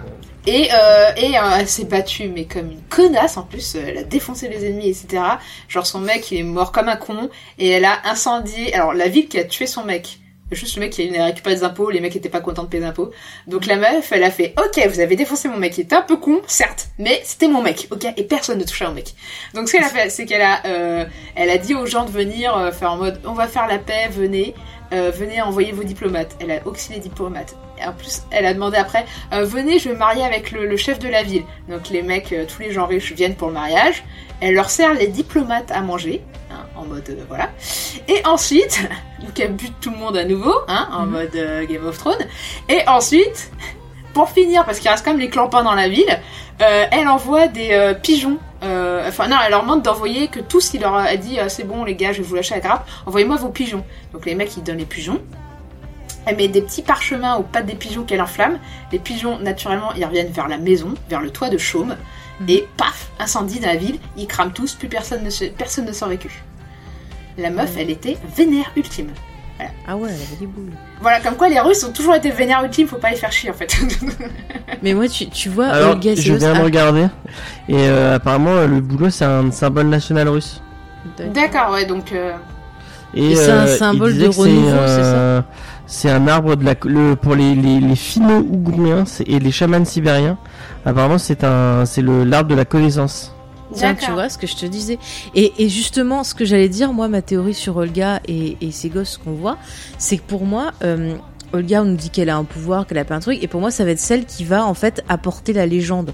C'est-à-dire que elle va utiliser son pouvoir pour euh, faire naître la légende d'Hamlet, et ça va être un moyen pour elle de pouvoir asseoir euh, ses enfants et les protéger et faire que ses enfants euh, accèdent à un trône, parce qu'on comprend que c'est sa fille, je crois, qui va être reine. On la voit avec Mm. les, les trucs de reine, donc ce côté un peu reine sorcière, reine qui a le pouvoir, qui a le savoir. Euh, je crois que c'est un Donc moi, petit je garçon. vois hein. bien comme ça. T'es sûr? Parce qu'il me semblait que c'était la fille qui avait les attributs Ouais, et le petit garçon hésité, qui avait pas. Mais je crois qu'il parle d'une grande reine à un moment. Ouais, ouais, c'est je pour ça que- ils disent Ouais. grande reine dans les sous-titres. Ouais. Pour ça. Bon, enfin bref, en tout cas, moi je vois bien celle justement qui va transmettre la légende pour, et ben continuer, euh, voilà, à transmettre cette lumière qui est cette descendance, et pour les protéger, bah elle va euh, continuer un peu ce côté de manipulation de la réalité pour que ces gamins euh, prennent un statut quelque part un peu divin parce qu'il serait le fils, tu vois, de d'un héros, d'un demi-dieu, de ce que tu veux, quoi. Enfin, je sens bien le truc comme ça. Parce qu'on sent que c'est un personnage qui se laisse pas faire. On le voit à la fin, tu vois, elle commence direct en euh, mettant le symbole de son mec, en disant, ouais, regardez, j'ai ça, gna gna gna, vous allez faire ce que je dis et tout. Donc moi, je, je vois bien celle, justement, qui va euh, transformer euh, les faits qu'on a découverts dans le film en euh, ben, la légende qui, qui a pu être transmise, voilà, par les livres, par les siècles et compagnie. Enfin, je Ouais, aussi, euh, j- j'avais, j'avais le film un peu sous les yeux et j'ai vérifié, c'est bien une fille. Ah. En tout cas, elle est habillée comme une fille, euh, avec les cheveux longs et une tenue qui ressemble à une robe. Alors après, euh, Moi, je crois que c'est un garçon. Vous vous dans le temps, en fille-garçon, c'est un peu trouble. Mm. dans le sens où tous ils avaient les cheveux longs, mais euh, Mais il me semble que dans la vision de Björk, où à un moment donné, il parle d'une reine, Ouais, il parle Euh, d'un- qui a il parle des- d'une grande reine, ouais. ouais, d'une grande reine, un truc comme ça. Il y euh, ouais, il y y, a eu plusieurs meufs assez badass en Russie. Hein, euh, Et puis dans le dans le film, t'as quand même le personnage d'Ethanok qui dit à son fils, euh, ouais, les femmes, euh, c'est quand même bien de les avoir à côté parce que je crois, euh, il lui dit, elles peuvent t'apporter des conseils, ou je sais pas quoi. Enfin, il Il sous-entend. parle de la magie. Ouais, voilà, euh, il sous-entend que quand même, euh, c'est bien d'avoir des femmes. Donc, il y a un côté quand même un peu, euh, bon, respecté, même si c'est, je dis bien un peu, hein, parce que c'est très léger le respect. hein. Non, mais après, à l'époque, euh, quand même, même si les Vikings euh, étaient peut-être un peu plus encore machistes que le reste euh, du monde de l'époque, il y avait quand même, et les Russes, j'imagine pareil, euh, même si je suis un peu moins calé en Russie, mais euh, il y a quand même cette notion à l'époque que bah, si le mec était en train de se bastonner ou qu'il mourait et que la femme, enfin, il y avait une notion de régence qui était là, et en fait, c'était la femme qui... Et du coup, t'as eu effectivement des reines russes qui ont agi en tant que régentes et qui étaient tellement badass en fait que voire t'as même certaines qui ont essayé de se débarrasser de leurs gamins pour rester régentes hein. Euh, de manière hyper sale non mais sérieusement les russes Euh, Tant qu'à faire, allez. c'est ça et en fait euh, ouais il y a eu pas de problème à ce qu'elle règne euh, comme euh, non il y a que nous les français où ça nous posait problème qu'une femme règne apparemment Bah oui. Regarde, même en Angleterre et tout, t'avais euh, la reine d'Écosse, Bah, la reine après, d'Angleterre, Elisabeth tout Ier, euh, c'était chaud pour ses fesses au début de son règne, hein, quand même, quand elle était ado. On a quand même essayé de se débarrasser d'elle plusieurs fois, quand même. Mais, finalement, Bah, en plus, elle a même pas eu de gamin, hein. elle s'est pas mariée avec de gamin. euh, Bah oui, euh, l'heure, hein. c'était la reine vierge, voilà. C'est ça. Mais je te dis, et elle avait fait bu, enfin, elle a réussi à faire buter c'est sa cousine, la reine d'Écosse. Ouais. Voilà, d'ailleurs c'est très intéressant. Après, je sais pas si c'était très voulu, hein, parce que c'est quand même tous ses conseillers lui lui disent de le faire de manière répétée et insistante. Donc, euh, Alors après j'ai lu un peu parce que à un moment je regardais la série euh, Reign de la CW Mm. qui était un peu sur ça bon de façon très euh, romanesque et du coup j'étais allée lire des choses sur sur ça et en fait elle a essayé plusieurs fois de voilà de tendre la main et tout et en fait le problème c'est que toutes les deux de leur côté elles avaient des conseillers qui leur disaient ah bah non c'est toi la vraie reine ah bah non c'est toi nanana oui, et donc puis, au euh, final euh, c'est les mecs qui les ont foutus dans le caca Ouais. Oui, Ouais, et puis euh, alors après, euh, faut dire aussi que Mary Stuart était un peu couillonne quand même parce que quand elle s'est fait enfermer en prison et tout, elle a conspiré contre Elisabeth Ier. Euh, appar- apparemment, c'est quand même un, un complot pour euh, la faire buter en fait. Est-ce Les qu'on ils en train de s'éloigner du film C'est clair. Un peu. un petit Mais peu bref, euh, oui, c'était un complot mené par les mecs, voilà. Voilà. Mais c'est ça, le problème, s'il n'y avait pas eu des mecs un peu toxiques, et ben Nicole Kidman, elle aurait été gentille, peut-être. Voilà. Peut-être. hein. On lui aurait laissé c'est. Ophélie, j'avais oublié qu'elle s'appelait Ophélie. Après, il y a quand même des meufs toxiques aussi. Hein, pas... Ah oui, il y en C'est a. pas bah, l'apanage des mecs. Hein. Mais de toute façon, alors, euh, franchement, est-ce qu'il y a des, je me demande s'il y a des gens qui se sont fait avoir, parce que moi, minute une, je vois Nicole Kidman, je me suis dit, oh, elle se tape, euh, elle se tape le frère du mec, hein, c'est Alors moi personnellement, pendant tout le film, j'ai pensé à Lady Macbeth et je trouve Bah qu'elle est oui, formidable dans Lady Macbeth. Ah oui, oui, oui, oui, oui, j'y ai pensé aussi, tu vois. J'aime bien Macbeth, ça aussi. ouais, Ah, j'adore aussi. Euh... Bon, d'accord, c'est rien, c'est une fille. Ah, Elle a vérifié, elle a soulevé la jupe. je rigole, je rigole. Euh, non, j'ai pas fait ça, j'ai pas fait ça. Ouais. Ouais, bah du tout- coup, ça dit un peu que le futur c'est les femmes quoi. Mais parce qu'on est les meilleurs. voilà. Mais regarde, on serait pas allé se battre dans un trou avec de la lave. Moi, je vois qu'il y a Ouais, de la non, lave, je rentre chez moi. Et puis j'aurais dit, bon, bah, tu veux tuer le vas-y, je m'en fous, euh, je m'en vais. Je sais pas. Nous on serait dit ça fait un super cadre pour faire un beau tableau ou un beau film quoi. Ouais, voilà. Moi, je trouve les que- décors sont super bons. Moi, je Pardon, trouve personnellement que Faye et Sophie ont beaucoup parlé. et qu'il y avait Charlotte qui avait l'air qui avait l'air d'avoir un avis un peu plus nuancé sur le Bah, film. laissons parler Charlotte. Non, non, mais laissons attends, parler et toi Charlotte, aussi, t'as pas beaucoup parlé. Hein, Oui, c'est toi qui a pas beaucoup Ouais. parlé en Ouais, vrai. non, mais moi, j'ai rien Dis-nous ton avis, dire, James. hein. Allez, dis-nous ton avis en tant qu'homme. Comment tu te ressens dans tout ça? Non, mais moi, que j'étais t'as d'accord avec. Est-ce que tu Après, t'es on a dit que la reconnu dans masculinité le- de toxique pendant tout le truc. Vas-y, en tant qu'homme, qu'est-ce que tu penses? Non, mais j'ai bien, moi, j'ai bien aimé le côté un peu de mas- masculinité to- toxique et le, enfin, le lien avec le- le- l'espèce de d'en- d'endo- d'endoctrinement du, du gamin. euh, euh, euh, euh, j'ai trouvé ça intéressant et, et euh, effectivement, moi, à la fin, c'était plus ridicule que vraiment. euh, je me suis dit, bah, en fait, ouais, c'est c'est un, c'est tous les deux ces deux cons qui, qui, euh, qui, qui, euh, qui, qui se. À cause de Nicole Kidman. Ouais, effectivement, qui se laissent, euh, qui se laissent entraîner par leur, par leur éducation et par leur, et par la bêtise quoi, jusqu'à. Non, mais j'ai bien apprécié. Et il y a un truc, le mysticisme du film, moi j'ai vraiment trouvé ça, la, la mise en scène du, de ce mysticisme, j'ai trouvé ça assez. je pense que c'est c'est ce que je disais un peu tout à l'heure quand je disais que, enfin, que si tu le montres à, à, à ton tonton euh, fan de tuning et de Fast and Furious, euh, qui pourrait se dire ah euh, ça a En l'air même d'être- temps, ça parle de famille. Ils peuvent s'y retrouver. parce que Les valeurs tu- de la famille. tu regardes Eh oui. juste le trailer, t'as l'air, t'as, ça a l'air d'être un gros film de, de, de, de, de cap, euh, pas de cap et d'épée, mais de, de, de viking bourrin. Et en fait, non, on est sur quelque chose de beaucoup plus euh, euh, compliqué que ça. Et. Bah d'ailleurs, les- scènes, tu sais, un peu justement mystiques avec euh, Willem Dafoe et, et Björk et compagnie. ouais, Il y a des gens quand on a vu le film qui se sont barrés de la salle ouais, bah ouais, à ça ce m'étonne moment-là. pas du tout. Hein. Et moi, j'ai, moi, j'ai trouvé ça vachement intéressant, euh, ce, ce- cette, euh, enfin, et vraiment, et puis la musique, il y a un- vraiment, il y a un, un travail sur ce, ce côté mystique. Je trouve qu'on est emporté, et, et le fait de l'avoir, bon, nous on l'a vu en VO, je sais pas comment ça rend en VF, mais Ah non, c'est pas il y a un, un travail sur les langues et sur le, sur le, vraiment, j'ai été emporté par ce, par ce, ce côté mystique et un peu euh, chamanique euh, Mm. euh, euh, que, que j'ai trouvé plutôt bien, bien réalisé et plutôt bien, euh, bien, euh, bien foutu. Mais euh, Ouais, Euh, moi ça m'a plu aussi. ouais. Je te rejoins, je te rejoins pas mal, James. J'ai un peu le même avis sur le film. Mais il y a juste la, la mise en scène un peu euh, tableau figé qui m'a un peu gêné, même s'il y a à la fois le côté Hamlet euh, Bah, shakespearien. euh, bah moi j'adore Shakespeare, donc ça m'a plu aussi quoi. Euh, J'aurais bien aimé bien revenir avec toi là-dessus, Sophie. Shakespeare. hein. Hum J'aurais bien aimé revenir avec toi là-dessus, Sophie, hein, justement sur ce côté. Euh, euh, Shakespearien Bah non, euh, surtout le côté euh, un peu Tableau. rigide Tableau des tableaux, figé. quoi. Ouais. Parce que je trouve Ouais. que c'est vraiment un problème dans le film pour le coup. C'est vrai que, en fait, t'as l'impression qu'il compose son cadre. Bah, tu me dis si t'es d'accord avec moi. Euh, où t'as vraiment l'impression de tableau, quoi. Euh, Vraiment, euh, alors la scène où ils sont, euh, par exemple, ils se retrouvent, le gars et lui, après leur fuite, c'est vraiment un tableau, quoi. C'est, Ouais. euh, tu regardes le truc, c'est, c'est un tableau. Ah mais t'as la composition, Euh, il y a la aussi façon reviennent les dans- arbres et tout. Ouais, il y a aussi quand ils reviennent euh, au tout début, euh, quand le père il revient au château, euh, t'as aussi une composition qui est très. Et en fait, t'as la caméra qui tout d'un coup se met à bouger. Et moi, je trouve que à ce moment-là, t'as l'impression que c'est plus maîtrisé en plus le mouvement. Et ça m'a un peu perturbé. Ah, merci quoi. Sophie.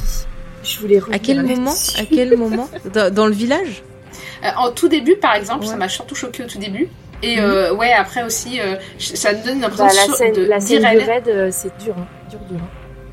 Alors la scène du raid, moi, il y a des fois où je me suis sentie perdue, j'arrivais pas à voir où était le personnage, parce qu'à un moment tu le suis, tu vois, il avance, puis d'un coup on te montre autre chose, puis d'un coup on revient sur lui, et j'ai pas compris par où il était passé. Enfin, je trouvais qu'on se sentait perdu au niveau euh, spatial dans cette scène. Mais est-ce que c'est pas fait exprès pour vraiment Non. dire que. Moi, je pense que c'est un, un, un problème de maîtrise là. Mais c'est, c'est, si, si ça vous embête pas, euh, je vais dire ce qui m'a dérangé. Vas-y, vas-y. Euh, parce que je voulais savoir si Sophie avait vu ça en, en tant que technicienne justement. Euh, c'est que ça m'a particulièrement choqué sur la première scène euh, au moment où on le voit adulte dans le bateau et sur la Mhm. scène du raid juste après. Parce qu'en fait, on a une caméra qui, qui est mobile à ce moment-là, elle fait un travelling avant et euh, on passe au-dessus du bateau, puis elle fait un panoramique sur le bateau. Et en fait, euh, je comprends pas très bien ce choix parce que ils, donc ils répètent partout que ils ont travaillé pour que le spectateur soit en immersion totale euh, dans, dans historiquement euh, sur, de- sur, enfin, dans ce film quoi. Et en fait, je trouve que la technique est très présente et pas hyper maîtrisée justement, en, en tout cas Non, en ce qui concerne la caméra. Et dans la scène du raid, j'ai pensé, j'ai repensé à nos cours de, de caméra euh, euh, en école où euh, on nous disait quand vous faites un, un suivi de personnage, il faut pas que votre caméra prévoit euh, là où le personnage va aller. Il faut vraiment que vous soyez, enfin que vous soyez collé au personnage parce que si votre caméra est en avance du personnage, votre spectateur il s'en fout du cadre vide en fait. Et le problème c'est qu'on Mm. a ça dans la scène du raid où le- la caméra parfois elle, elle avance tellement vite parce que je pense que c'est tellement euh, ils sont tellement préparés, c'est une, une scène qui est compliquée à faire parce que c'est un presque Mm. plan séquence que en fait Ouais. euh, ils se sont ils ont pas pu la faire 50 fois, c'est pas possible parce que là elle est un peu ratée moi je trouve. hein. Euh, et il y a des moments où vraiment il, il est à moitié pas dans le cadre, il, il va trop vite, il va pas assez vite, Ouais. la caméra, enfin. Non mais oui, je suis et totalement d'accord. Et c'est Il y a vachement même cool, un- quoi, parce que Un parce décalage que quand t'as le le père, enfin moi ça m'a vraiment marqué sur quand le père il arrive euh, au tout euh, début. au château, Ouais. au tout début, t'as le plan euh, sur le château, euh, enfin sur le machin. Enfin t'as un premier plan qui est hyper beau, machin chouette. Euh, t'as tu vois un corbeau qui passe et la caméra le suit avec un léger décalage Mhm. Et, euh, et ensuite on arrive sur un autre tableau mais t'as l'impression que le tableau n'est pas prêt, c'est pas maîtrisé etc. Et ensuite la caméra zoom et là ça redevient un truc.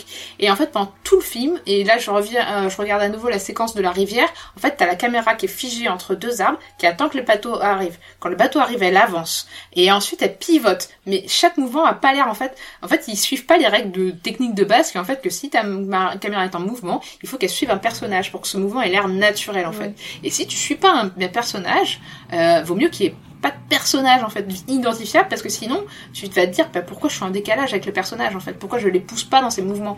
Et en fait on a tout le temps ce truc là où euh, il a travaillé je, je comprends pas la logique de ses plans à chaque fois ça m'échappe.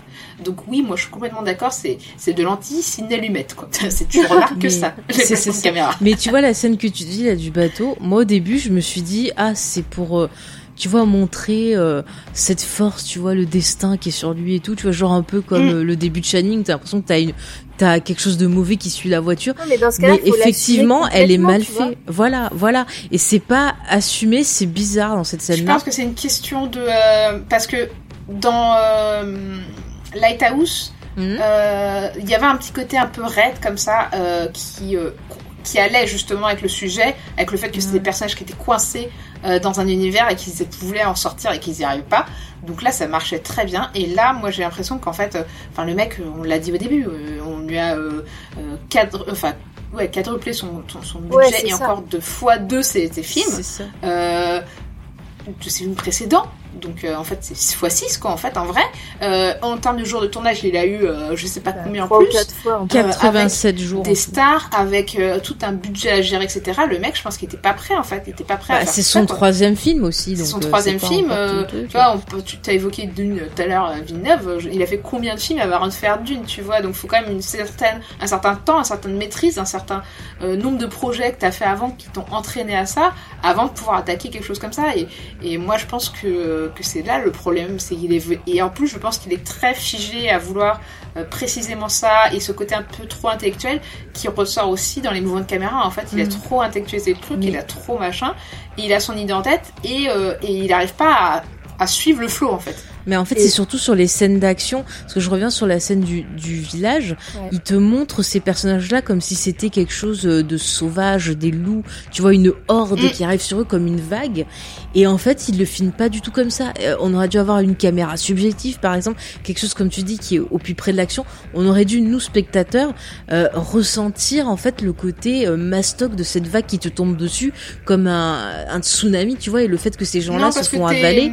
et- En fait, t'es du point de vue de- du héros, en fait. Tout le temps. Ouais, mais, tout le temps mais on, ressent pas. Enfin, tu vois, il y a des scènes où on va ressentir quand il attaque quelqu'un, tu vois, la puissance Mm. du truc, mais à aucun moment euh, on va ressentir ce qu'on voit au tout début de l'attaque où vraiment tu dis ah ouais, il y a un côté animal et la caméra bouge pas comme le héros Bah, bouge. C'est, c'est, Ouais. en fait, c'est un, c'est un, un des problèmes euh, importants, je trouve, en termes de sensation dans le film, parce que vous disiez que c'était un film qui était violent et gore et tout. Mais je trouve que le fait que cette caméra soit aussi rigide et aussi, euh, euh, euh, et en fait, on dirait qu'il a peur en fait de sa caméra. Ça fait Mhm. que tout ce qui devrait nous toucher en termes d'émotion, le côté violent, le côté viscéral, bah euh, finalement tu passes un peu à côté parce que c'est trop cadré, c'est trop, euh, ouais, c'est trop, euh, c'est trop propre quoi en fait. Et, justement, c'est un des problèmes de la scène de fin, je trouve. C'est que Alors, la scène de fin, que- t'as un plan, quoi. La mise en scène, effectivement, est figée et, euh, et, et, et, et, raide, euh, je trouve, euh, du début à la fin. Moi, ça m'a gêné vraiment. Il y a quelques plans où ça va, mais globalement, euh, voilà, ça m'a un peu gêné. Euh, je trouve aussi que les effets spéciaux, un peu du monde magique, euh, avec l'art et tout, ils font un peu euh, cheapos par rapport au reste. T'as trouve. pensé à The Fountain? Ouais, Oui, j'y ai pensé moi. Et, mais euh, je trouve que t'es quand même happé par la violence des scènes parce que en fait euh, t'es toujours dans le regard de ce mec qui est innocent en fait. Il est vraiment innocent dans le sens le plus pur du terme. C'est un grand enfant qui n'a pas grandi, c'est un orphelin qui n'a pas grandi. C'est un peu, euh, c'est un peu le Batman dans version viking quoi. C'est le mec qui pense que venger son père, etc. Et euh, comme quand Batman on essaie de lui dire ouais mais ton père en fait il était pas si cool que ça en vrai dans les comics en tout cas souvent ça arrive. Et euh, chaque fois c'est non mon père il est trop bien, hein, on remet pas en question son père. Et bref, euh, lui, il est dans sa vision, il est enfermé, et du coup, comme il est enfermé dans sa vision, il ne se rend pas compte de la violence, en fait, euh, de ses actes. Et des fois, il en prend conscience, comme par exemple dans le raid, où tu le vois, tu suis qui attaque machin chouette, on a un peu l'impression dans le jeu vidéo d'ailleurs par moment. Ouais. Et à un moment donné, il se fige, et on entend une voix de gamin, il se tourne, et là, tu, rends, tu vois la violence du truc, avec en plus un regard qui est extérieur, où tu entends juste les cris, etc. Et, euh, et après, re en fait. C'est, c'est le pers- tu suis le personnage Ouais, mais même qui, euh, ça. de temps en temps, prend conscience de la violence de son truc, et de temps en temps, le, le feu de la maison, là, ils mettent le feu, ils mettent tous les enfants dans une maison et puis Ouais, ils ils, mettent mettent, le ils feu. mettent le feu. Même euh, ça, ça le touche pas. Moi, je comprends pas très bien ça. C'est comme Ah ouais, euh, ça juste avant. euh, Non, mais lui, lui, le personnage, ça, ça lui fait rien, Ah. tu vois. Ah si, Bah, quand parce même. que c'est une bête, il veut te montrer Alors, que c'est moi, un je loup. trouve que si, parce que dans la mise en scène, on se décroche de lui, qui était figé, et, euh, et après, il reste pensif, etc. Et c'est à ce moment-là qu'il va commencer à euh, écouter euh, ce qui se dit, parce que ils disent ah oui, on, on envoie le- les, les esclaves, on les envoie à tel endroit, etc. Ouais. Jamais avant il s'est questionné, parce que je pense pas que c'est la première fois qu'ils envoient des esclaves à tel endroit. Et tu sais, ils lui disent en mode bah aussi, tu sais, euh, tu sais, c'est un de nos clients quand même, hein, c'est Ouais, pour ouais, lui qu'on. Et mais par contre, moi, Euh. pour revenir sur euh, la, la réalisation, alors sur le côté, bah voilà, scène d'action, effectivement, je vais vous rejoindre sur le fait qu'il y a des choses qui qui fonctionnent pas. Par contre, moi, ce que ce que j'aime dans le côté un peu figé, c'est que ça me fait penser un peu à des vieilles tapisseries ou à des vieilles illustrations que tu avais dans les bouquins justement de légendes. Et euh, parfois, j'ai pensé, tu vois, à des légendes arthuriennes, enfin Ouais, des trucs comme ça. Et, et j'aimais bien ce ça, côté-là. ouais, ça, ça, certainement, t'as raison. Ouais, il a des références picturales, ouais. Voilà, et j'aime bien ce côté-là où, où t'as vraiment ce côté genre bah voilà dans cette réalité-là il y a des éléments euh, qui vont devenir des éléments de légende et voilà ce qu'on va en retenir et il te le montre avec le cadre et euh, à ces moments-là, tu peux avoir son regard à lui, mais tu as aussi le regard d'Olga. Et comme Olga, pour moi, c'est celle qui va transmettre, qui va transformer euh, la réalité en légende, bah, ce côté un peu comme ça, bloqué dans le temps figé par la réalisation, bah, je trouve que ça, ça s'explique et ça me gêne pas. Après, c'est vrai que quand il y a des combats, des trucs comme ça, souvent, euh, bah, il y a la caméra, je, la trouve mal placée, ou euh, bah voilà, il y a des scènes qui vont être un peu ridicules, même si je comprends peut-être ce qu'il essaye de dire derrière. En tout cas, tu vois, je, je le ressens d'une certaine façon. Mais par contre, pour le côté viscéral, il y a quand même pas mal de, de scènes où ça marche quand même. Et euh, Mmh. t'as les Oui, non, scènes où tout- justement où il tout- découvre la vérité aussi, où t'es aussi désemparé avec Mm. lui. T'as des scènes où il y a des choses d'horreur. Moi, le- les enfants qui, qui sont dans la maison là, que tu comprends qu'ils vont les enfumer, ah bah quand même, c'est c'est les- ça me Ouais, fait mais quelque tout chose, tu vois. distance, alors je sais pas. Non, mais c'est peut-être, je suis peut-être pas de bonne foi en fait, j'en sais rien. Non, Non mais après c'est normal si tu euh, si tu si tu viens avec euh, déjà un, on va dire un a priori sur le réel. euh, Je Mm. pense qu'on en parlait aussi. Bah c'est marrant ça me rappelle quand on parlait de Dune et que justement c'était fait qui était à l'extérieur du film. En fait t'as déjà un avis négatif sur le réel et c'est complètement le même style tu vois. Non, parce que tu vois, The Witch, moi j'avais bien aimé. Après The Lighthouse, ça m'a énervé, mais en plus, euh, The Northman, euh, le thème euh, me plaisait bien, quoi. Tu vois, je me. je- Et puis, Mm. et puis vraiment, même si t'as un côté un peu The Fontaine, comme on le disait, je trouve quand même que les mises en scène. euh, moi, moi, je trouve pas ça ridicule. Je, je suis sûre qu'il y a des gens qui trouvent ça ridicule. Mais les mises en scène de, de tout ce qui correspond à, à la mythologie, donc euh, ces, ces courses de la Valkyrie ou cet arbre de vie, euh, et même l'apparition, il y a une apparition d'Odin, je la trouve géniale cette apparition par exemple. Je la trouve Mm, super ouais. belle, elle est hyper rapide et on, a à peine le temps de comprendre qui c'est. Mais je trouve qu'elles Mm. sont, elles marchent bien même si elles sont un peu en fatigue quoi, tu vois.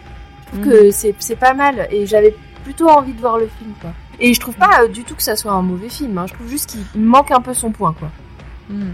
Bah après, alors après l'autre truc que j'aime bien, c'est vraiment ces scènes euh, bah, de vision, ces scènes un peu mystiques où t'as vraiment voilà ce côté où t'es totalement perdu. Enfin, c'est très expérimental des fois. Enfin, toute la scène justement où il rencontre le l'espèce de gars qui a le crâne de Willem Dafoe.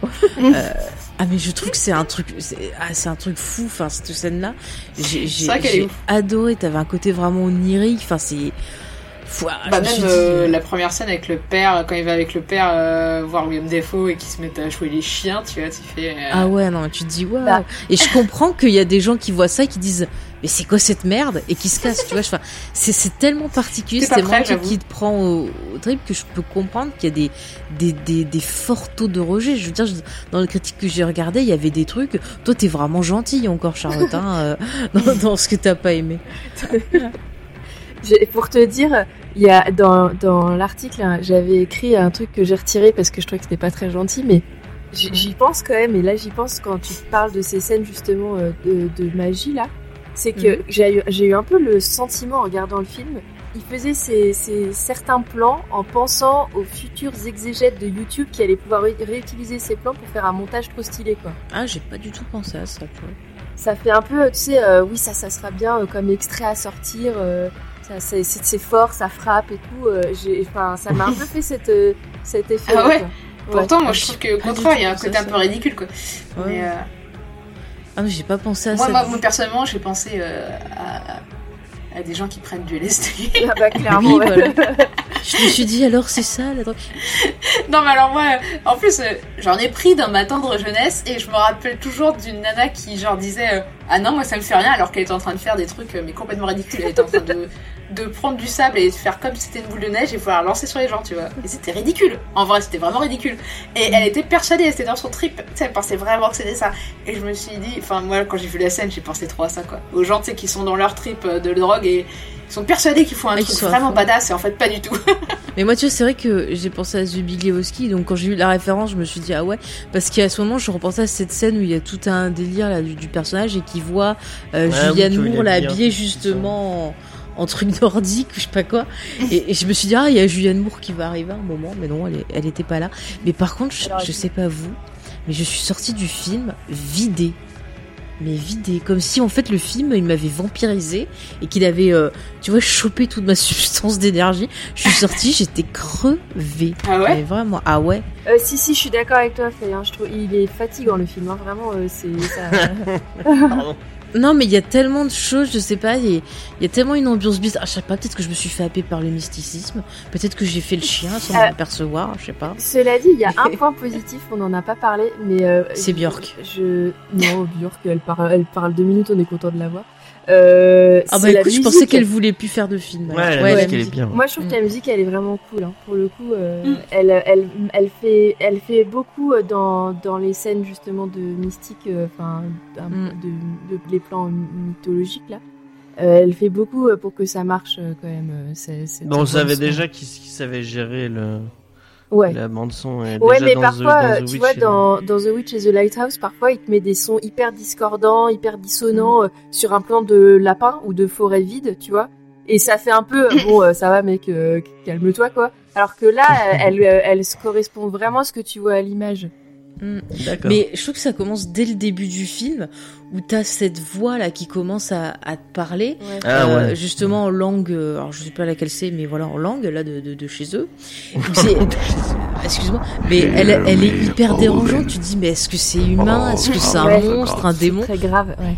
Summon the shadows of ages past, when the thread spinning Norns ruled the fates of men. Et donc t'es es complètement euh, perdu. Tu dis mais qu'est-ce que c'est qu'on va voir là, qu'est-ce qui se passe? Et après tu vois ce décor euh, qui a coupé le souffle là. euh, voilà Islande, euh, gros bisous. Mais en même temps c'est c'est un Au peu effrayant. l'Islande. Tu te dis oh là là, Ah, qu'est-ce qui se passe? Au tout début, c'est l'Islande? Ouais, je pense Ouais, que le volcan, là, Ouais, ouais, tu vois le volcan. Ouais, Ah oui, oui, ok. Et d'ailleurs, Ah, c'est pour ça qu'on y revient après à la fin. Mm, mm. Euh, Oui, oui, tu- D'ailleurs, je fais une petite parenthèse. Euh, James, tu disais que le, celui qui jouait le fils, euh, le jeune prince à la fin, l'acteur, tu l'aimais bien? Le nom. Non, il a Non rien dit. Non. Non, c'était pour faire une petite référence. Il est dans, il joue dans Rider of Justice, qui est un film assez cool. Voilà, Ok. petite Rider. parenthèse. D'accord. Je vois même pas de qui elle parle.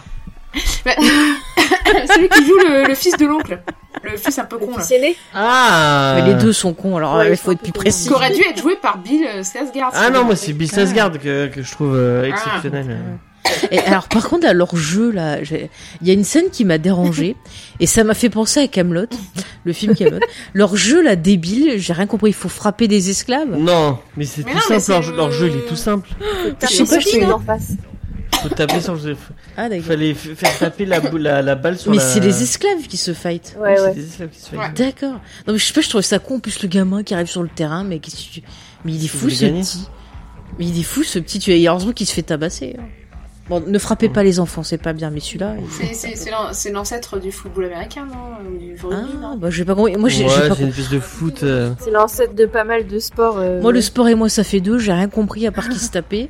Alors, je me suis dit, en fait, ils regardent les esclaves se taper. C'est un peu comme des joutes, euh, tu vois, des, comment ça Je s'appelle crois que des jeux de balle, il y en a toujours eu. Il y en a eu en Égypte. il y en avait, Ah oui, oui. euh, Il y en avait en, en, en- en- chez les Mais c'est bien pour la sociabilité, les jeux de balle. Ouais, mais tu vois, enfin, pour le coup, j'ai pas trop compris. Moi, j'ai euh, jamais, j'ai jamais aimé. Mais... L'intérêt de la scène. Bon, à part qu'il sauve le petit, mais le petit, il est tellement bête qu'il peut se Non, faire mal à n'importe quel marrante. moment. euh, Voilà, mais. Bah, je sais pas, moi, ça m'a un peu coupé. J'étais bien dans la tension, genre, hey, ce qui va se Oh non, du passer. foot, fait chier. Et puis, je vois du sport, je fais, oh, Mais ah, c'est du football américain ou du rugby. Ils, ils se défoncent plus la tronche qu'ils jouent au foot. c'est ça, ouais. Et pourtant, ils sont pas anglais. Ça aurait été des anglais, tu vois, ou des écossais ou autres, j'aurais compris. Pourtant, elle aime bien Hooligan avec, euh, Ouais, c'est se regarder. Ah, j'ai rien compris à tout ce qui se passe. avec de Cat- de. Catherine Bigelow avec. euh, Mais non, c'est pas de Catherine Bigelow ou Hooligan. C'est pas Catherine. Non, c'est une Mais- fille. Je sais que c'est une meuf. Mais il est fou, tu parles du film avec euh, Elijah Wood Ouais. Mais c'est pas Catherine Bigelow Moi, j'ai dit Catherine Bigelow. Pas dit que c'est- Bigelow partout. Attends, Oh bah d'ailleurs, j'ai vu Fantomas de Catherine Bigelow. Lexi Alexander. C'est Lexi Alexander, c'est pas du tout. Mais t'as un kiff avec Catherine Bigelow? Parce que souvent tu me dis Catherine Bigelow. Quand Ouais, j'adore Catherine Bigelow. Quand il retrouve pas le nom d'un réalisateur, Tu il voudrais qu'on fasse un épisode euh, spécial Catherine Bill Ah ouais. Ah bah petit coucou à Spike qui écoutera pas, je pense. J'ai un vrai amour pour Open Break euh, qui est. Oh là là. Ah bah il y a Kenny Reeves, attends. On, est, on était sur The Northman. Est-ce que vous avez d'autres choses qu'on n'aurait pas dites Je On pense que si on commence à digresser Ouais, de on est en ouf, train de c'est qu'on a digresser. C'est qu'on a fini. Moi, j'avais une, une. Si vous avez aimé The Northman et si vous voulez un- un- lire un truc. euh, Ah bah regardez Beowulf avec euh, Christophe Lambert. non, non, Non, euh, C'est pas ça que je voulais. Ah oui, non plus. Moi, je le trouve pas nul. Le pauvre, il va jamais y arriver. Vas-y. Moi, je voudrais vous parler d'un manga qui s'appelle Vinland Saga, qui est vraiment très très bien. Qui Pinar euh, Saga Vinland Saga. Ah, j'avais compris Pinar Saga. qui, est, euh, qui est vraiment intéressant, qui est un peu, c'est un peu le même, euh, le même, euh, le même principe au début. C'est un, un, un gamin qui veut, se- qui veut se venger. Euh, c'est de Mak- Makoto euh, Yuki, euh, Yukimura. Et vraiment, euh, de- de- Sophie, je te le conseille fort. Je pense que tu, ça pourrait être ta cam. C'est vraiment très très cool. Euh, c'est vraiment très recherché au niveau du, euh, le mec a fait des, des, des grosses grosses recherches historiques. Euh, donc et ça parle pas que du délire un peu viking bourrin. Je, je prends des drogues et je et je bute un milliard de gens. Mais c'est vraiment très cool.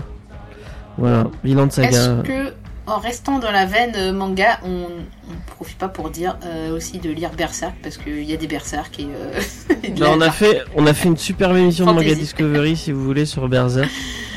Et on a on a une grosse pensée pour Kentaro Moria qui qui nous a Mm. quitté l'an dernier. Et pour sa famille, du coup. Et ses amis. Ouais. Et ses Et- fans euh, éplorés qui n'auront jamais la suite. Bah si ça va. Oui, mais c'est pas la suite Ils ont qu'il a fait. annoncé. Bon, après, euh, tu me diras bien, ils ont bien fait une suite à- au roman de Dune alors que l'auteur est mort aussi. Donc, euh, Moi, je, moi, je vous renvoie à Tolkien. Lisez ses traductions de Beowulf, tous ce- ces bouquins au niveau de, bah, de la langue, et choses comme ça. C'est hyper intéressant. Euh, je vous conseille la biographie euh, de, je crois que c'est Carpenter, son nom, ou je sais plus, Humphrey quelque chose. Enfin bon, vous tapez Tolkien, il y en a pas 36 000 des biographies. Où vraiment là, vous retrouvez tout le travail dessus qu'il a fait sur les langues et son intérêt justement Mm. pour ces légendes-là. Enfin, c'est passionnant. Euh, moi, je vous conseille bien sûr le Silmarion aussi. Comme ça, vous vous préparez en même temps pour euh, la rentrée, la série du Seigneur des Anneaux. Ah ouais, Et que ben, moi, je recommanderais de lire Leda. Voilà, ça complète. euh, ça complète. Et c'est pas mal pour commencer avec la mythologie nordique. De Mm. manière un peu douce, on va dire. Euh, Il y en a plusieurs, non? Euh, alors t'as Leda qui était euh, bah, à peu près écrit à la même époque que Saxo et son bouquin en fait. C'était le moment où en fait on redécouvrait un peu la mythologie euh, euh, nordique en fait et euh, en fait bah euh, pas sous le prisme des chr- chrétiens euh, genre ah c'est mal les vikings et du coup il y avait au contraire euh, c'était le moment en fait euh, non seulement ça se conjugue avec ils redécouvrent les écrits il y a un goût il y a une mode pour ça mais en plus c'est le moment où les pays nordiques en fait se, ont besoin de s'unifier etc donc ils vont s'inscrire autour de ces mythes pour faire leur unité Petit euh, roman national. bon, en même temps, tous les pays ont fait ça. hein. Nous, euh, les légendes arthuriennes, c'était ça aussi le but. Hein. Euh, C'était pas pour euh, par plaisir de raconter des histoires aux enfants. Et euh, toujours le but. Mais voilà, euh, Leda. C'est ça, t'en as plusieurs des, des Eda en fait. Euh, D'accord. Mais du coup, je sais pas laquelle il faut lire en. Il y en a Bah, euh, il y a une édition assez complète qui a été faite où il y a. Euh, alors, je sais plus chez qui. Euh, c'est peut-être la Pléiade ou un truc comme ça. Ouais. où ils ont fait euh, bah, un peu classique quoi où il y a du coup t'as la, la traduction euh, la dernière traduction qu'ils ont dû faire et il y a une euh, où ils te racontent toute l'histoire en fait de Leda de comment c'était écrit qui c'est qui l'a ramené etc et ils parlent un peu de Hamlet aussi et du coup de Saxo euh, Ok, Et- Dramaticus. hein. Moi, je voudrais finir cette émission avec une, une demande à mes, à mes deux amies euh, Sophie et Charlotte. Mhm. Parce que, parce que j'ai été envoyé chier par, euh, par pas mal de monde, notamment une certaine Faye qui m'a qui m'a qui m'a dit que qu'elle moi j'aimerais il y a- je sais que vous aimez beaucoup les vikings et notamment euh, les blonds euh, qui, qui ont des gros marteaux et qui aiment euh, De quoi de qui aime tort taper sur des choses. Et euh, cet été, il y a un- autre film, il y a un autre film Thor qui va sortir. Et moi, j'aimerais bien faire une émission, mais il y a personne qui veut aller le voir. euh, T'as vu comme il est con dans l'équipe de comédie. Est-ce que c'est euh, Taika Waititi Oui, Ouais. c'était Kawititi pour qui. euh, personne veut y aller. Alors d'accord. Ah, D'accord. Moi, moi je veux bien en parler mais je, je voulais juste arrêter de donner de la thune à Disney et à Marvel mais euh, je peux le pirater si tu veux D'accord.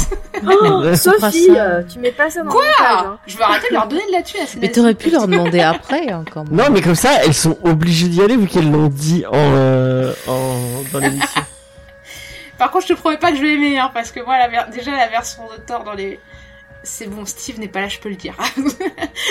la version de Thor dans les comics, déjà, j'ai un peu de mal. Ah ouais. Bah alors, ouais, et dans les films, c'est encore pire. Ouais, je, le redis, il est con. Voilà. Mais donc Faye, tu viens, tu, tu, euh, tu Ah viendras non, avec mais moi. j'ai pas envie. Allez. Ah, euh, il a tu l'air. comme moi, sinon. Tu regardes en version... Non, euh, c'est Je t'achèterai. Je t'achèterai une glace. Non. En plus, je dis ça alors Non. que j'ai j'ai moyen de regarder sur Disney+. Hein. C'est genre... euh, ça devient politique à ce niveau-là. Ok. Ah bah non, mais merci, euh, il a l'air pas terrible le film. Je préfère si, voir si. Northman. Attends, moi je vais juste rajouter un truc, pardon. Parce Vas-y, que vas-y. J'aurais dû le faire dans les recommandations avant. Euh, juste, euh, je parlais euh, du, du, de la scène de Red euh, dans The Northman euh, tout à l'heure qui est- que je trouvais pas très bien maîtrisée en termes techniques. Et pour vous dire, euh, je me suis dit que j'étais, je devais être euh, pas objective et que c'était moi qui cherchais la petite bête. Je suis allée re-regarder euh, la, la première scène d'un film que pourtant j'aime pas beaucoup, voire j'aime pas du tout. euh, de euh, The Revenant où euh, il y a aussi une scène en, en- en presque plan séquence de d'attaque.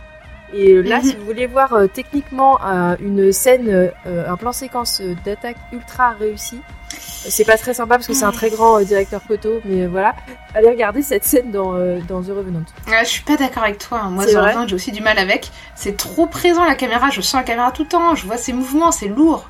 Et vous parlez de The Revenant avec DiCaprio C'est Ouais, ça. ouais.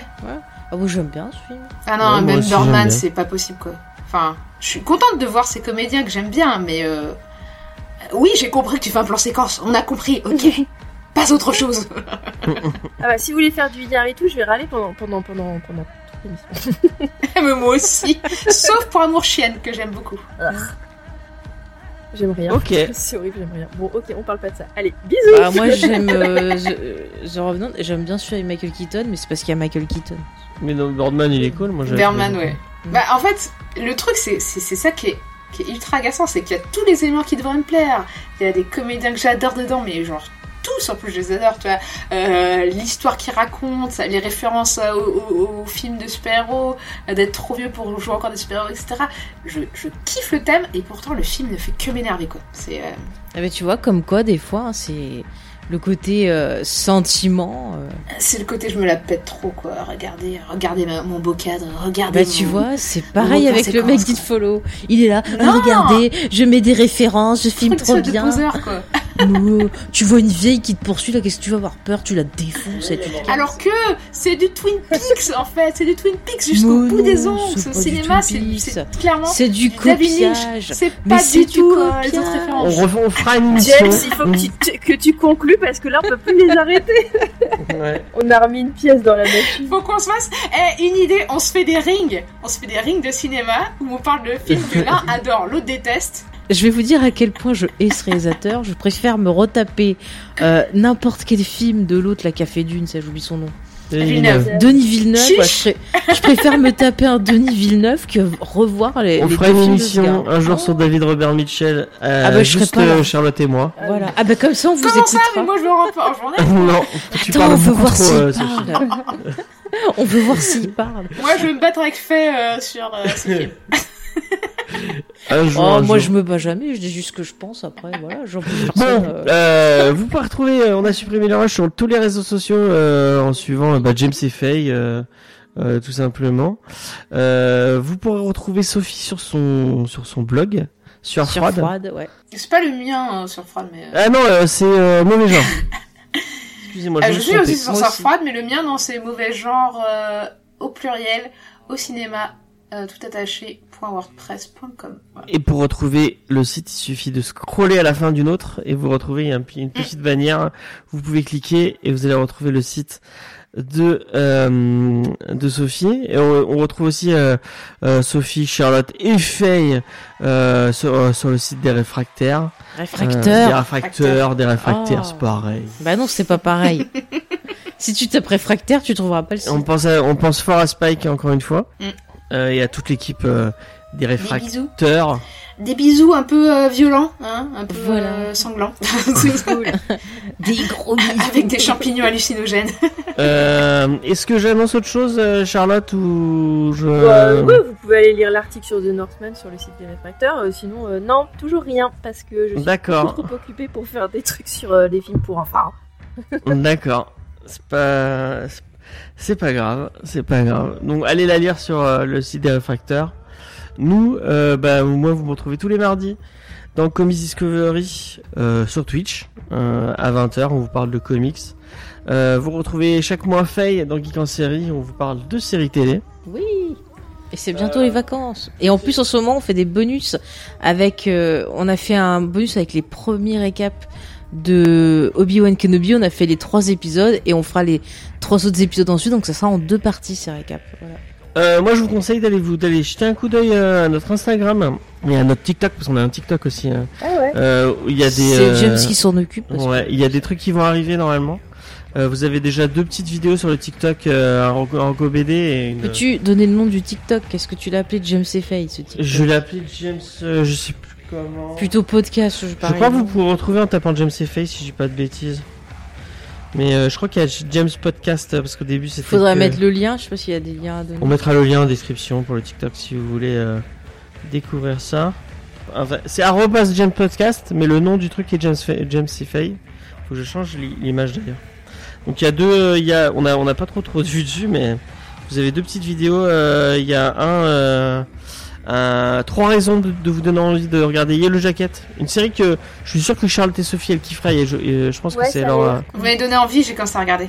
Ah. Mais je n'écouterai l'épisode qu'une fois que j'aurai fini pour pas Oui, oui, parce qu'on spoil. C'est sur Amazon Euh, non, c'est sur Canal Série. Canal Plus. Canal+. Ouais. Bon, en tout cas, voilà, on a, on a dit où, où vous pouvez nous trouver. Bah, euh, pour nous aider, n'hésitez pas, euh, surtout sur ce flux-là, à mettre, euh, mettre 5 étoiles et mettre un petit commentaire euh, euh, pour euh, qu'on soit un peu mieux, euh, un peu mieux référencé. En plus, on a choisi un nom pourri, donc euh, si en plus. Ah bah oui, on, nous l'a dit dans un gentil commentaire, va-. Il paraît qu'on est amateur et que on a un nom pourri et qu'on est insupportable. Oui, c'est vrai qu'on a des commentaires assez. euh, Oui, assez- oui, c'est un commentaire iTunes qu'on avait eu. Ouais, on a un commentaire iTunes qui, est- qui, est, qui, est, qui, est, qui est très désagréable.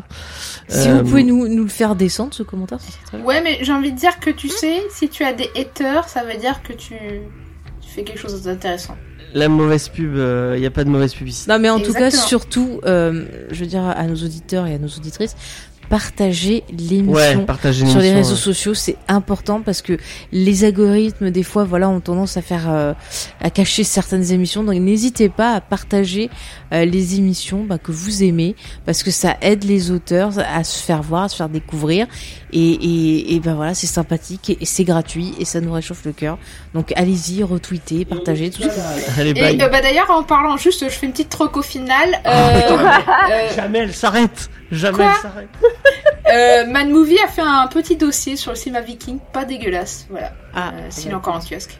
Et est-ce qu'ils ont parlé du Thor là qui avait été fait, je crois, chez Asylum ou je sais pas quoi, où il y avait un Loki dedans qui ressemblait à Sarkozy, mais un truc. Ah oui, avec, euh, c'est Ah, pas avec, crois pas. non. avec Dominique, euh, le mec de Prison Break. Non, non, je sais plus avec qui c'était. Je crois qu'il y avait le mec qui faisait la série Booker. Je suis pas sûre d'avoir envie de regarder ça, Et mais non, ça mais m'intrigue.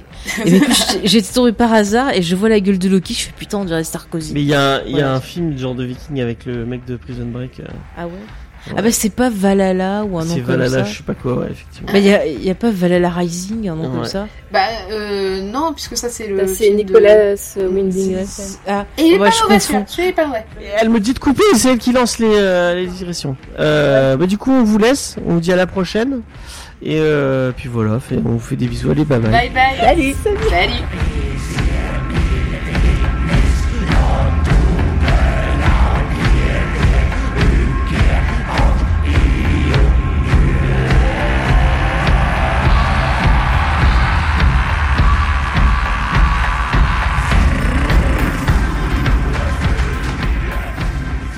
on a oublié de recommander le 13 e guerrier. ah oui, Putain, mais bien vous êtes chiante Mais il y aura du montage, il peut très bien couper les phases où on part en Oui, mais celui-là, c'est moi qui le monte.